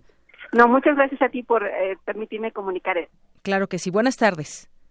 Marta Tagle, activista y ex senadora de la República. Adelante. Prisma RU. Global RU. Bueno, pues nos vamos ahora con la información internacional que nos tiene ya aquí preparada Eric Morales con todo lo que derivó el fin de semana en las elecciones de Francia. Cuéntanos, ¿cómo estás, Eric? Buenas tardes. ¿Qué tal, Deyanira? Buenas tardes. Así es, pues eh, como se esperaba, Emmanuel Macron llegó, es el nuevo presidente de, de Francia y bueno, pues comentaremos todo esto después de nuestras breves internacionales porque hay muchísima información alrededor del mundo. Representantes de los países firmantes del Acuerdo de París se reunirán este lunes en la ciudad de Bonn, Alemania, con el objetivo de comenzar a aplicar lo establecido en el documento para combatir al cambio climático. El conflicto en Sudán del Sur ha dejado más de un millón de niños refugiados, alertó el Fondo de las Naciones Unidas para la Infancia, UNICEF. El expresidente de Estados Unidos, Barack Obama, pidió al Congreso de su país tener valor suficiente para defender su sistema sanitario. Espero que los actuales miembros del Congreso reconozcan que se necesita poco coraje para ayudar a los que ya son poderosos, influyentes y están cómodamente instalados. Sin embargo, sí se requiere valor para defender a los vulnerables y a los enfermos. El secretario de Estado de la Unión Americana, Rex Tillerson, recibirá el próximo miércoles en Washington a su homólogo ruso, Sergei Lavrov. Siria y Ucrania serán los temas principales de su reunión.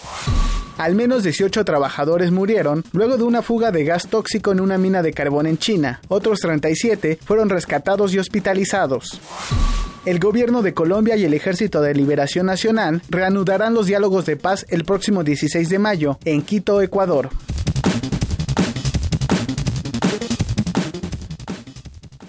En otro tema, como lo comentábamos al principio de la sección, ayer se llevó a cabo la segunda vuelta electoral en Francia para elegir a su nuevo presidente de la Quinta República, quien será sucesor del socialista François Hollande. Como los sondeos lo pronosticaron, el centrista Emmanuel Macron tuvo la victoria en el balotaje al obtener en los resultados definitivos el 66.1% de los sufragios frente al 33.9% de los votos alcanzados por la ultraderechista Marine Le Pen. La jornada electoral sucedió afortunadamente sin incidentes y a las 8 en punto de la noche, hora de París, las primeras encuestas de salida daban ya la victoria por amplio margen al candidato independiente. Minutos después, Le Pen reconoció la derrota y felicitó a Macron por la victoria. Escuchemos lo que dijo a sus simpatizantes. Llamé al señor Macron para felicitarle por su elección y porque tengo en el corazón el interés superior del país. Le deseo el bien frente a los inmensos desafíos que enfrenta Francia.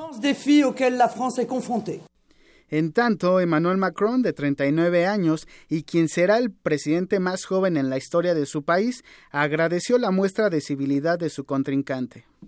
Je veux ce soir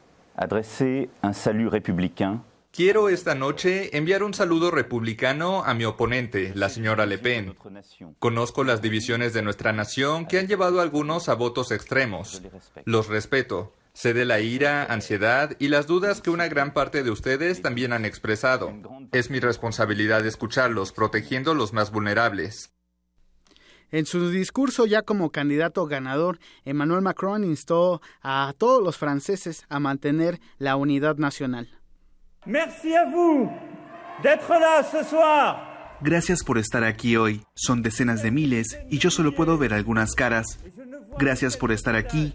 Merci, merci d'être là. Por pelear con valentía y amabilidad todos estos meses. Porque sí, esta noche es una victoria para ti. Es una victoria para Francia.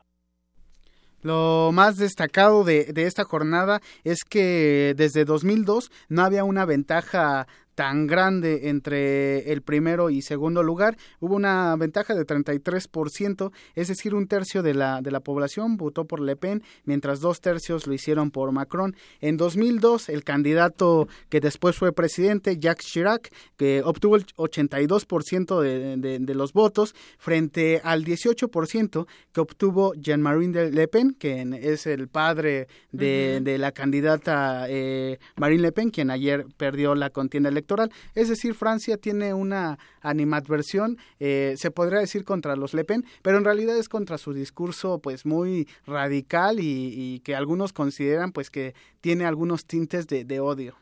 Pues muchos retos que tendrá o tiene frente a sí Emmanuel Macron por este, en ese sentido. No ganó la primera vuelta, hay que recordarlo. Uh -huh. Tuvo que haber una segunda vuelta que ya gana por un amplio margen, pero fue, como dicen, un voto de castigo a, a la derecha más bien. Y bueno, pues tendrá que congeniar ahí en su en su equipo, porque sin duda, pues eh, lo, algo que han señalado mucho en, en, varios medios es que no tiene toda esta organización eh, de partidos, ¿no? Sí. Al, al ser él como pues un independiente. Así es, eh, precisamente en ese, en ese perfil independiente, pues tiene que recurrir a otras fuerzas para armar su gobierno. Él ya ha hablado con los socialistas, también con los conservadores, y les ha dicho que quiere formar pues un gobierno de, de unión y que los va a tomar en cuenta para precisamente armar su, su gabinete. Y en este sentido, pues la Unión Europea respiró porque había mucho temor de que Marine Le Pen llegara a la presidencia y luego de los discursos durante su campaña de hacer un referéndum para eh, saber si los franceses querían eh, pertenecer o seguir perteneciendo o no en esta organización continental y también pues que iba a cerrar las fronteras pues a, a, al a, los refugiados, principalmente pues a los de origen musulmán. Ahora la, la Unión Europea respira. Eh, dice por, por, ejemplo, Jean-Claude Juncker, quien es eh, presidente de la Comisión Europea, eh, dijo, los franceses eligieron un futuro europeo, desde luego celebrando su decisión. El presidente del Consejo Europeo, Donald Tusk, saludó la decisión de los electores franceses en favor de la libertad, la igualdad y la fraternidad, como es el lema de, Francia.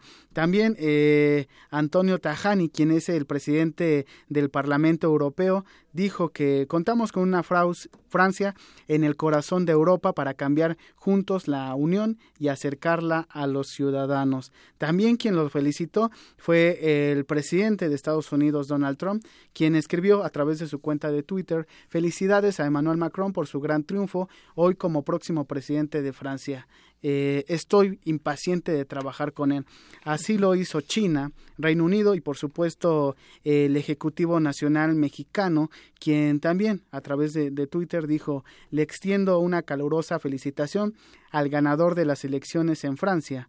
Eh, México continuará fortaleciendo su alianza estratégica con Francia, ahora con el actual presidente. Y bueno, pues así muchos mandatarios han felicitado a través de comunicados de sus cancilleres o de sus cuentas de, de Twitter. El de eh, México también ya lo sí. felicitó. Así es, y bueno, pues celebra de alguna manera América Latina, el mundo, pues la llegada al poder de, de un candidato que es moderado en su discurso y que es proeuropeo. Y además muy joven, ¿no? Como han destacado, tiene 39 años, es el más joven que ha tenido Francia como presidente y como decía yo, pues frente a sí tiene muchos, muchos retos con no solamente en Francia, sino también el papel que jugará dentro uh -huh. de la comunidad europea. Y que tiene muchos retos enfrente, como por ejemplo el terrorismo, que es uh -huh. un asunto que está muy latente en Europa y que desde luego pues no pudo combatir de manera eficiente en cuanto a la opinión pública, a los propios franceses, pues el presidente saliente François Hollande, eh, socialista, quien pues no pudo eh, pues tener esa simpatía con, con el pueblo francés y quien en esta segunda oportunidad o en la oportunidad que tuvo de reelegirse decidió no participar y hacerse a un lado. Muy bien. Pues muchas gracias, Eric. Gracias, Deyanira. Nos escuchamos mañana. Hasta mañana. Buenas tardes. Vamos ahora con Cantera RU que nos presentan mis compañeros Virginia Sánchez y Antonio Quijano. En esta ocasión entrevistaron a Alejandra Sánchez, una joven nahua que se graduó con honores como licenciada en lenguas y literatura hispánicas. Adelante. Alejandra Sánchez Galicia es una joven nahua que con el apoyo del Programa Universitario de Estudios de la Diversidad Cultural y la Interculturalidad se graduó como licenciada en Lenguas y Literaturas Hispánicas y cuya tesis sobre la figura de los nahuales y las narraciones tradicionales obtuvo mención honorífica. Conozcamos más sobre esta brillante universitaria.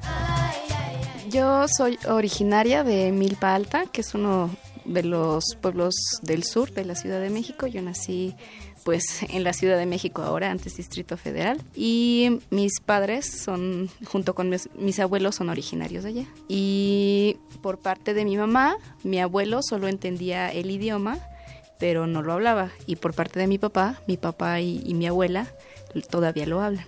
Inclusive cuando nos reunimos, pues todavía hay por ahí chistes que los, las nuevas generaciones pues ya no entendemos.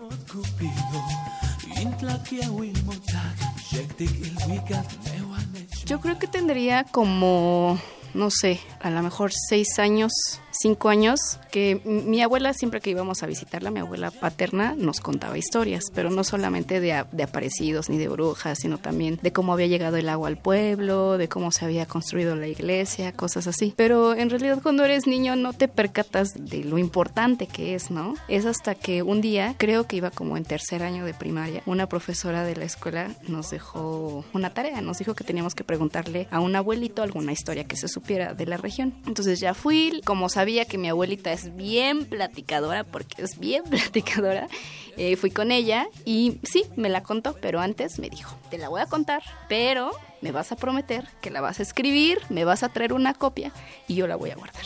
Entonces así fue como la escribí y así fue como surge esta relación o este vínculo tan grande con mi abuelita pues pasaron muchas cosas. Eh, yo terminé la preparatoria, mis papás me apoyaron muchísimo, pero uno a veces no está como preparado al 100 emocionalmente. Y eso pues generó, ocasionó, llevo como consecuencia que yo terminara la preparatoria y me fuera con el chico que creía que era el amor de mi vida. Entonces dejé de estudiar 10 años y después de esos 10 años, bueno, 8, años de, de, de una relación y de haber hecho una familia, pues decidimos que cada quien por su lado y ahí es cuando yo digo, ay, pues sí, a mí sí me gusta estudiar. bueno, no fue como la, la primera ocasión en que metí papeles para ingresar a una universidad. La verdad es que después de dejar de estudiar tanto tiempo, me costó mucho trabajo retomar. Como dos años antes ya venía haciendo examen a la UAM, pero no me había quedado. Un año previo igual había metido a la UNAM para letras hispánicas y no me había quedado. hasta que eh, sucede esta ruptura, fue como que de ahí me enganché y dije, híjoles, es que tengo que hacer algo de mi vida para mí primero y después para mis tres hijos que tengo y pues seguir, ¿no? Porque la vida sigue. Entonces, afortunadamente, pues conté con el apoyo de amigos, de primos, de sobrinos que me ayudaron, ¿no? Que yo les decía, oye, es que no le entiendo esto de matemáticas. Y ya ellos iban, bueno, yo iba a sus casas y me decían, ah, sí, a ver, yo te ayudo. ¿Qué, qué es lo que se te hace difícil? Y ellos me explicaban. Me gustan diferentes géneros. Me gusta de todo, me encanta bailar, me encanta la salsa, me encanta la cumbia, cada que puedo y hay fiesta y hay baile. Soy como de las primeras de quién quiere bailar.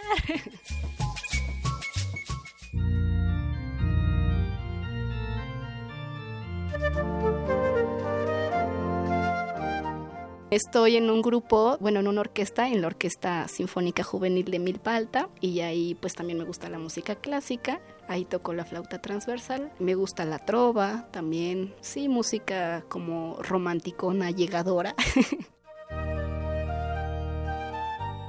Pues yo creo que esa tesis yo solamente soy como la portavoz. Realmente si todas esas personas a las que entrevisté no me hubieran aportado un poquito de lo que ellos traen como experiencia de vida, pues no hubiera sido posible. Y bueno, una vez que estuve en la materia de literatura popular y tradicional, ahí me di cuenta que pues las leyendas son una parte muy importante de la identidad de cada pueblo y de cada comunidad. Decidí primero entrevistarla a ella, ya de ahí fui entrevistando a más personas y me di cuenta que cada quien la contaba como muy a su manera, ¿no? Y cada quien decía, no, es que sí, existen. A mí me invitaron, pero no fui porque me dio miedo. Y todo esto era como ir a entrevistar, salir a entrevistar era algo bastante emocionante, fue algo bastante emocionante porque la persona, la que seguía, era como si supiera lo que me había dicho la anterior y entrelazar un detalle de una historia con otra. Y eso la verdad es que me emocionaba mucho y yo quería entrevistar a muchas más personas. Pero bueno, el tiempo de repente no le da a uno para hacer todo eso y bueno, quedé satisfecha con las historias que se recopilaron, sin embargo queda como ahí pendiente el trabajo todavía. A mis abuelos Alejandra Silva y Moisés Galicia, que es papá de mi mamá, que también él nos contaba historias, pues mis papás, mi hermana, mis hijos, ¿no? que son como todo. y ellos todos en conjunto me han enseñado que debes de tener una pasión, no desistir, no desesperarte, tener actitud, ¿no? Decir, va. Yo les diría que si se quiere, se puede. Para Radio UNAM, Virginia Sánchez y Antonio Quijano.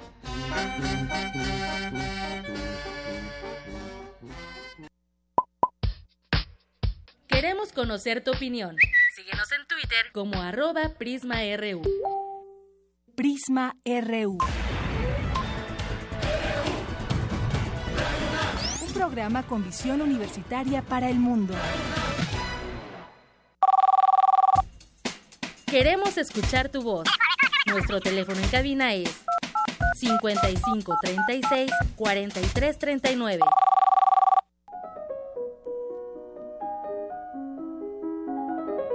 Cartografía RU con Otto Cázares.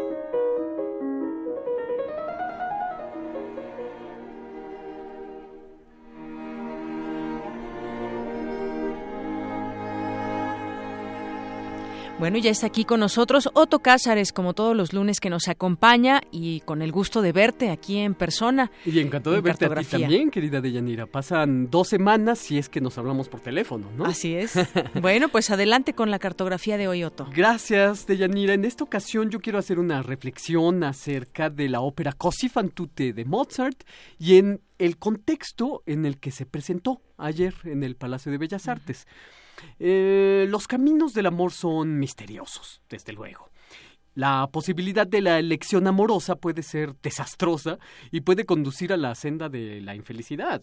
Intentar enmendar el desastre amoroso a través de la incomodidad, a través de la discusión, es un derecho más o menos reciente en la historia política, en la historia emocional. No va más lejos de la Revolución Francesa a solo dos años de haber comenzado las gestas de la Revolución Francesa, precisamente, y las arengas de los jacobinos, en 1790, en Viena, Mozart escribió una ópera que tuvo, como todas sus obras, solo un mediano éxito. Me refiero a la ópera Così fan tutte, título que se traduce como Así hacen todas. Y esta ópera, Così fan tutte, se ha puesto ayer en la Ópera de Bellas Artes con unos resultados artísticos, pues, más bien mediocres en cuanto a lo escénico, pero es una ópera de la que musicalmente yo pienso es muy difícil estropear la música perfecta de Wolfgang Amadeus Mozart con esos prodigiosos cuartetos y sextetos. Così fan tutte la ópera de 1790 de Mozart viene a sellar una singladura de óperas de temática amorosa que comienza con la encantadora ópera El rapto en el serrallo, continúa después con Las bodas de Fígaro y después con El glorioso Don Giovanni, que es la ópera anterior a Così fan tutte. Tres de estas óperas que acabo de mencionar, Las bodas de Fígaro, Don Giovanni y Così fan tutte, tienen libretos debidos a la pluma de un mismo individuo, Lorenzo da Ponte, que era un poeta y cazador de faldas, que dejó unos interesantes diarios en los que da cuenta de sus andanzas, eh, en los que da cuenta de la turbulenta época artística en la que le tocó vivir, y en estos diarios hay granadas opiniones acerca de sus coetáneos, libretistas, compositores y monarcas por igual. Se dice pero esto no es más que una leyenda, que Giacomo Casanova ayudó a Lorenzo da Ponte a confeccionar el libreto de Don Giovanni. Sea esto cierto o no, resulta una idea sugerente que estos dos cazadores de amoríos hayan urdido el texto de la, ópera mozartiana más querida. Como quiera que sea, eh, Così a pesar de sus hermosas áreas, de sus hermosos tercetos, cuartetos y hasta sextetos de maestría genial más allá de todo de toda medida, a pesar de la música perfecta de Mozart, la trama de la ópera, que es una comedia, no oculta una misoginia pues muy pasada de moda y que a la sensibilidad contemporánea puede resultar muy incómoda, cuando no intolerable. El título de la ópera es Così fan tutte, que significa, ya lo he dicho, así hacen todas, es decir, así se comportan o así se conducen todas. Su tema es la infidelidad femenina, y es desde luego una visión torpe, eh, reductiva, tiene un humor más bien chato y chabacano, pero, y que quede bien clara mi postura, yo no soy de aquellos que tratan de tomar las obras del pasado por la pata coja, para de manera gratuita acusar a esta o aquella obra del pasado de esto o de aquello. No, más bien yo soy de la opinión de que a cada obra de arte debe corresponderle un propio y único modelo de interpretación. Es decir, que por cada obra artística debe haber un modelo teórico único, exclusivo para la obra que queremos tratar. Y esta idea la he aprendido sobre todo de Walter Benjamin. Hay que entender a la obra desde su condición misma de existencia, tomando en consideración el contexto histórico, sociopolítico en que fue creada, y así nos evitaremos generalizaciones absurdas. Claro, Juvenal, el satirista romano, era misógino, y en su escritura no lo ocultó. Dejar, por ejemplo, su lectura en la Facultad de Filosofía y Letras es un tema sensible, la pregunta sería cómo traer a Juvenal a la discusión de clase de una manera oportuna, a pesar del tratamiento espinoso de sus letras. Lo mismo ocurre con Così fan tutte o con cualquiera de las obras del pasado que tengan una temática semejante. Così fan tutte fue estrenada en 1790, años por los que comienza el paradigma de sociedad moderna, y si el tema de Così es la infidelidad, el tema es la elección amorosa. En las últimas décadas del siglo XVIII, el matrimonio era una decisión que poco tenía que ver con el amor o por el gusto o con el gusto por una persona. Era más bien un contrato político, una alianza. Y se trata de una clásica comedia de enredos en la que los dos protagonistas masculinos, fingiendo salir de viaje, se hacen pasar con disfraces por unos turcos para poner a prueba la fidelidad de sus novias. Los protagonistas se dan cuenta de la debilidad humana, hasta aquí todo va muy bien, pero ante el descubrimiento, la trama de Cosifantute va llenándose de epítetos denigrantes. Lo que sí creo que puede resultar muy ofensivo es desde luego el contexto en que se nos presenta una determinada obra ante los ojos. Estamos en un país donde cada día se cometen siete feminicidios. Yo he dicho que la obra Cosifantute posee un tufillo de misoginia pasada de moda, pero en México la misoginia velada y no velada, la brutalidad y el maltrato no son asuntos de los que hayamos ni por mucho superado, por desgracia. De modo que la obra de Mozart vino a insertarse de manera muy incómoda a nuestro contexto. Hace unos cuantos días, en Ciudad Universitaria, apareció asesinada una joven de nombre Leslie Berlin. trayendo consigo una oleada de desafortunadísimos comentarios, primero por parte de la PGJ de la autoridad y después por aquí por allá. Lo desafortunado de los comentarios en torno al feminicidio de la joven estriba eh, en ello que también es desafortunado del libreto de la ópera Così fan tutte, la absurda estigmatización de la mujer, la posición frívola, elemental y torpe que se toma con las generalizaciones, porque en suma lo que se escribió de Lesbi Berlín la semana pasada era un así hacen todas.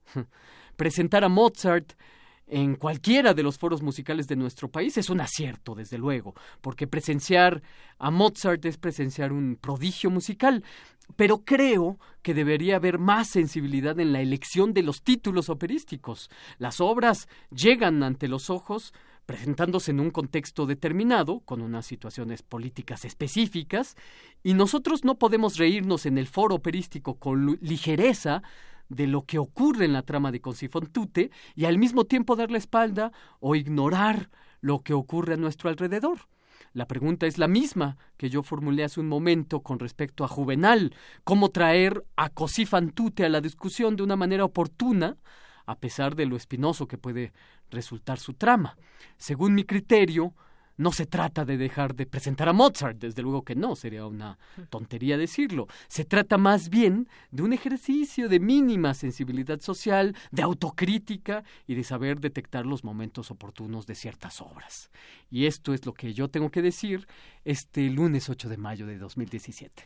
Muy bien, pues muchas gracias Soto, justamente el análisis de esta obra, que cómo lo, cómo lo insertas a este caso específico, a este contexto que, que sí, muchas veces pues el arte no está exento de la misoginia, desafortunadamente. Desde luego, y además, hay, y sobre todo cuando se emprenden labores de programación, hay que saber cuándo poner una obra y cuándo no. Cuándo es oportuno traerlo a la discusión. Es lo que yo decía con respecto a Juvenal. Se puede dar en la, en la Facultad de Filosofía y Letras, desde luego. Y el tema va a ser espinoso, pero hay que saber convocarlo oportunamente. Así es. Bueno, pues como siempre, muchas gracias, Otto. Hasta el próximo lunes, querida Deyanira. Claro que sí, aquí te esperamos. Hasta luego. Adiós.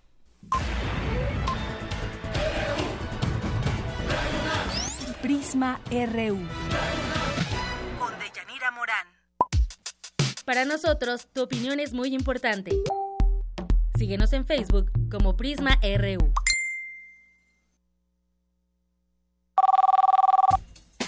Queremos escuchar tu voz.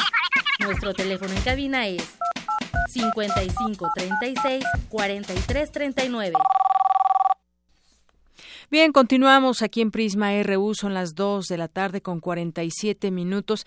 Y bueno, por aquí me escribían que el llamado es desesperado de López Obrador, este llamado para que se unan las izquierdas en el Estado de México. Pues sí, y, y muchos contestarán, y lo pongo así en ese, en ese sentido.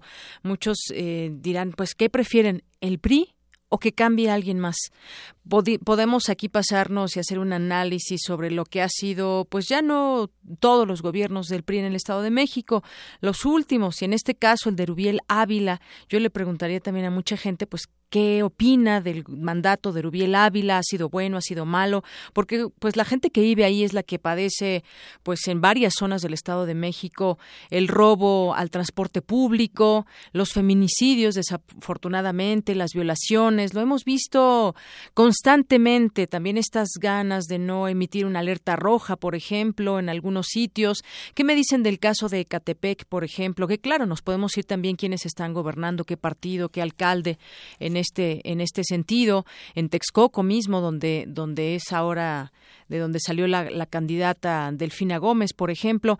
Eh, eso yo creo que deberían preguntarse muchas de las personas o todos los mexiquenses que podrán emitir su voto el próximo 4 de junio y que mañana habrá un gran debate y pues sin duda será interesante que lo vean sobre todo quienes quienes estén dispuestos a votar quienes estén dispuestos a elegir a una de estas eh, opciones que tienen entre partidos, personajes, eh, eligen partido, eligen personaje, qué es lo que necesita el Estado de México. Yo creo que ahí habrá que replantearse muy bien la gente que vive en este estado si quiere un cambio y qué cambio quiere, ¿no? Porque aquí creo que la disputa está entre el PRI y entre pues Morena, un partido un partido que no es tan que bueno podemos decir de reciente creación y que pues le ha tundido a partidos como por el Estado de México lo pongo en ese contexto como el PAN o el mismo el mismo PRD pero bueno yo creo que esa esa pregunta va dirigida justamente a los mexiquenses. Me decía esta esta persona eh, un llamado desesperado de López Obrador, quizás puede ser un llamado desesperado también de la propia de la propia gente, que no fueron las formas, considero yo, pues no no creo que sean las formas de llamar a la unidad, que puede ser contradictorio cuando ha señalado que con el PR, que con el PRD nada, pues también. Pero bueno, dejemos esta información también ahí a la reflexión que tendrán que hacer pues no solamente los mexiquenses, sino también pues lo podemos ver desde fuera, lo que implica esta elección en un contexto nacional en vías al 2018. Bueno, y en otras cosas, en otros en otros temas nacionales comienza el periodo de registro para la sucesión ahí en el INAI. A partir de hoy arranca el periodo de registro de aspirantes a la sucesión de la presidencia del Instituto Nacional de Transparencia, acceso a la información y protección de datos personales que deberá ser electo el próximo viernes. Y bueno, la Federación de Ferrocarrileros Jubilados sostuvo que la organización ha pagado 18 millones de pesos anuales a seis miembros del sindicato bajo concepto de de gestoría y administración en un fideicomiso que ya no existe. Denuncian pago millonario a, de liquidación a seis miembros. Bueno, pues esto que sucede no solamente con los ferrocarrileros. Y quien eh, también habló es el gobernador de Michoacán, Silvano Aureoles, y propuso un debate entre los candidatos al gobierno del Estado de México, lo dice desde, desde Michoacán, hablando del Estado de México, para definir quién de ellos debe declinar o permitir que la izquierda llegue unida a los comicios de del próximo 4 de junio. Podría ser un debate, no sé si sea desgastante o no, pero pues normalmente cuando hay una declinación, pues declina el que tiene menos votos hacia el que tiene más votos. Pero bueno, ahí está Aureoles opinando desde Michoacán. Bueno, pues nos vamos ahora a los deportes. Prisma RU. Un programa con visión universitaria para el mundo. Queremos escuchar tu voz. Nuestro teléfono en cabina es 55 36 43 39. Zarpazo RU. Bien, pues estamos ya en los deportes con Isaí Morales. ¿Cómo te fue en Las Vegas, Isaí? Pues ya ves, mucho lujo. es muy, muy padre, la verdad. Estuvo muy padre. Muy bien, pues cuéntanos de, de la pelea. Supongo que viste la pelea. Sí, ¿tú la viste? no, yo no la vi. ya era muy tarde. Lo que platicábamos fue algo que empezaba la pelea porque va diferida, quienes no pagan por evento, como pues yo no pagué por evento la, la, pelea, y pues ya fue muy tarde, casi terminaba la película cuando la pelea cuando apenas iba a empezar. De hecho ya había terminado mucho antes la pelea cuando la ah, transmitieron por Televisa y por TV Azteca. Eh, yo tuve, bueno, hubo, hubo una transmisión en Facebook, este, a través de Facebook. Y este, eh, yo ahí alcancé a ver los últimos seis, eh, los últimos seis rounds. Ya después, a través de la televisión abierta, vi eh, pues los primeros rounds que me habían faltado. Pero estuvo, estuvo entretenida. A mí me, pues digo, estuvo medianamente ahí la pelea. Me gustó. el Canelo pues se mostró como lo que es realmente, ¿no? O sea, un peleador que pues, está disciplinado, contrario a lo de Julio César Chávez. ¿Se preparó mejor o consideras que es mejor eh, peleador? Yo considero que es mejor peleador. Vi que, eh, no sé si habrá sido la publicidad, pero con este Julio César Chávez vi que sí se estaba, o sea, vi una preparación que nunca le había visto a Julio César Chávez Jr. Y yo, yo sí dudé en que posiblemente pudiera dar la sorpresa. Y bueno, pero finalmente no se dio. Hubo muchísimas eh, pretextos. Por ahí Nacho Beristain, en una entrevista que le hicieron eh, radiofónica, dijo que antes del dos horas antes de la pelea le hicieron ahí un masaje y que lo relajó de más. Entonces, eh, pretextos hay muchos, ¿no? Pero pues ahí están los resultados. Pero si te parece que antes hablemos de lo que pasó con los Pumas, porque pues también fracasaron. ¿no? El Club Universidad Nacional pues se despidió del clausura 2007 con una derrota ante Puebla por la mínima diferencia. Lo mejor yo creo que le pudo pasar a los dirigidos por Francisco Palencia es que pues, haya terminado el torneo, ¿no? La mitad del clausura bajaron bueno, a partir de la mitad de este torneo bajaron su rendimiento y el equipo se vino prácticamente a pique. Terminaron penúltimos de la tabla general con 18 puntos, uno más que Puebla nada más. Escuchemos lo que dijo Francisco Palencia al término del encuentro. Nosotros hacemos todo lo que está de nuestra parte para, para tratar de las alegrías. Eh, los chicos saben perfectamente que, que se gana o se pierda, siempre se tienen que despedir de la afición porque siempre nos está apoyando. Y, lo único que te puedo decir es que, estamos apenados por, por, no poder terminar algo que empezó bien. Eh, no lo terminamos del todo bien, ni como nosotros hubiéramos querido, ni para dar alegría a la afición. ¿no? Entonces, pues hay que dar la cara, hay que saber y aceptar que, que no lo terminamos bien por diversas circunstancias y, y que bueno, que, ahora vamos a analizar, vamos a sentar, vamos a hablar y, y estoy seguro que podemos revertir esto.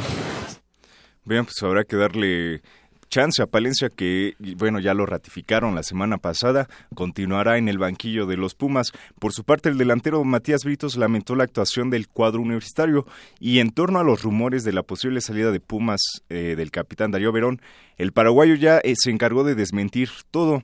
A través de su nueva cuenta de Twitter, el veterano reveló que no piensa en el retiro y que se siente bien física y mentalmente para continuar jugando unos años más.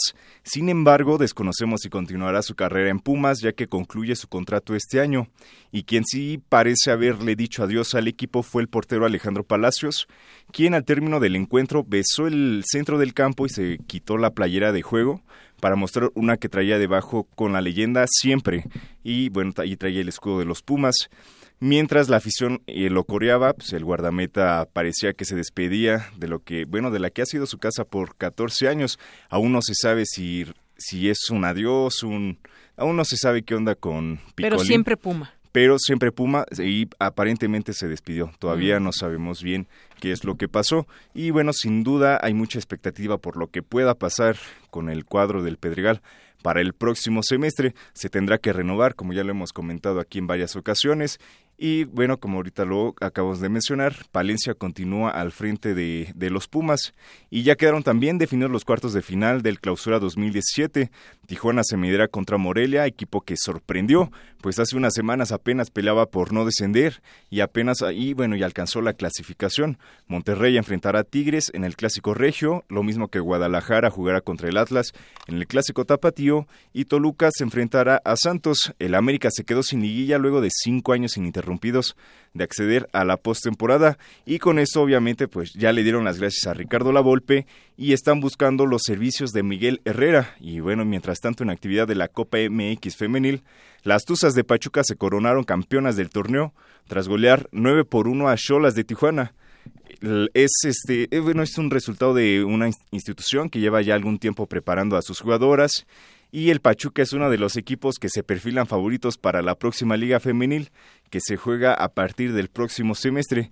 Y ahora sí, ya entrando al terreno de la pelea entre Julio César Chávez y este el Canelo Álvarez, pues ¿qué te parece si escuchamos lo que dijo el Canelo en una entrevista con ESPN?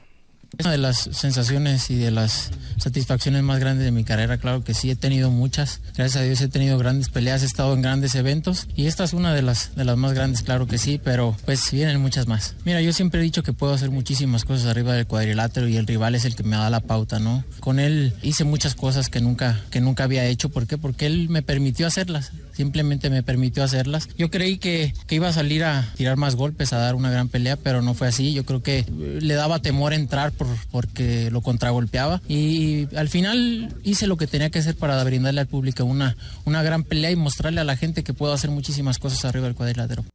Ahí escuchamos que hasta al propio Canelo le sorprendió la actitud que tomó Chávez en, en el cuadrilátero. Por su parte, Chávez Jr. justificó su actuación. Lo que pasó fue que yo creo, eh, es un buen peleador, Canelo este, hizo su pelea bien, pero en realidad pues no podía soltar mucho las manos, yo creo que a lo mejor el peso me restó un poco de fortaleza. Entonces, pues seguí trabajando, ¿no? como habíamos hecho el plan, creo que no pude soltar mucho mis manos. Eh, es un buen peleador, pero eh, no tengo pretexto, me ganó bien. Lo que sí te puedo decir es que los cinco años de no pelear en, por debajo de las 168 siento que me restaron un poco de fortaleza y por eso no pude yo pues tirar más golpes porque en realidad pues me estuvo ganando con el jab, con la derecha toda la pelea, pero nunca me, lastimó, la verdad que, que hizo su pelea, pero yo creo que, que, me falta seguir peleando, ¿no? Yo creo que la distancia fue la que me, me afectó.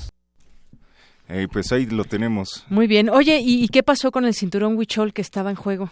Pues al parecer Mauricio Sulaimán, el presidente del Comité Mundial de Boxeo, ya dijo que van a hablar con este Saúl Álvarez a ver si lo quiere recibir y si no lo estarían, eh, al parecer, se habla de subastarlo con fines benéficos para la comunidad huichol.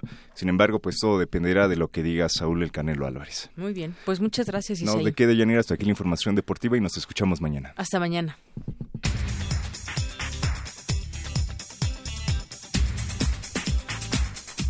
Bueno, y rápidamente nos vamos al resumen final. Antes me pregunta aquí Arturo Hernández, del Mazo por sí mismo, no nos pregunta, comenta, del Mazo por sí mismo no ganaría nunca, solo con grandes apoyos del sistema podría. Vamos contigo, mi querido Jorge Díaz. Buenas tardes. Muy rápido.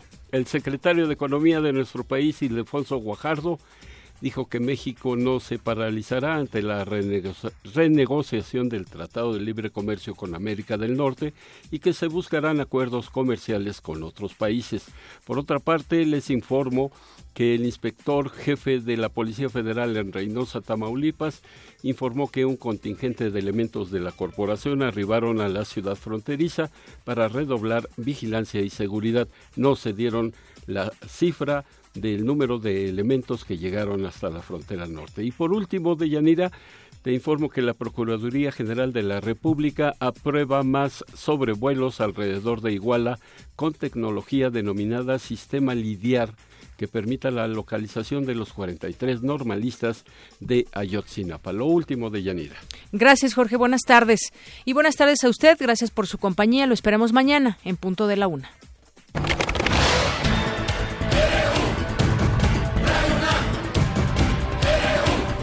Prisma RU. Los perfiles del acontecer universitario de México y el mundo en una frecuencia. De lunes a viernes, de 1 a 3 de la tarde.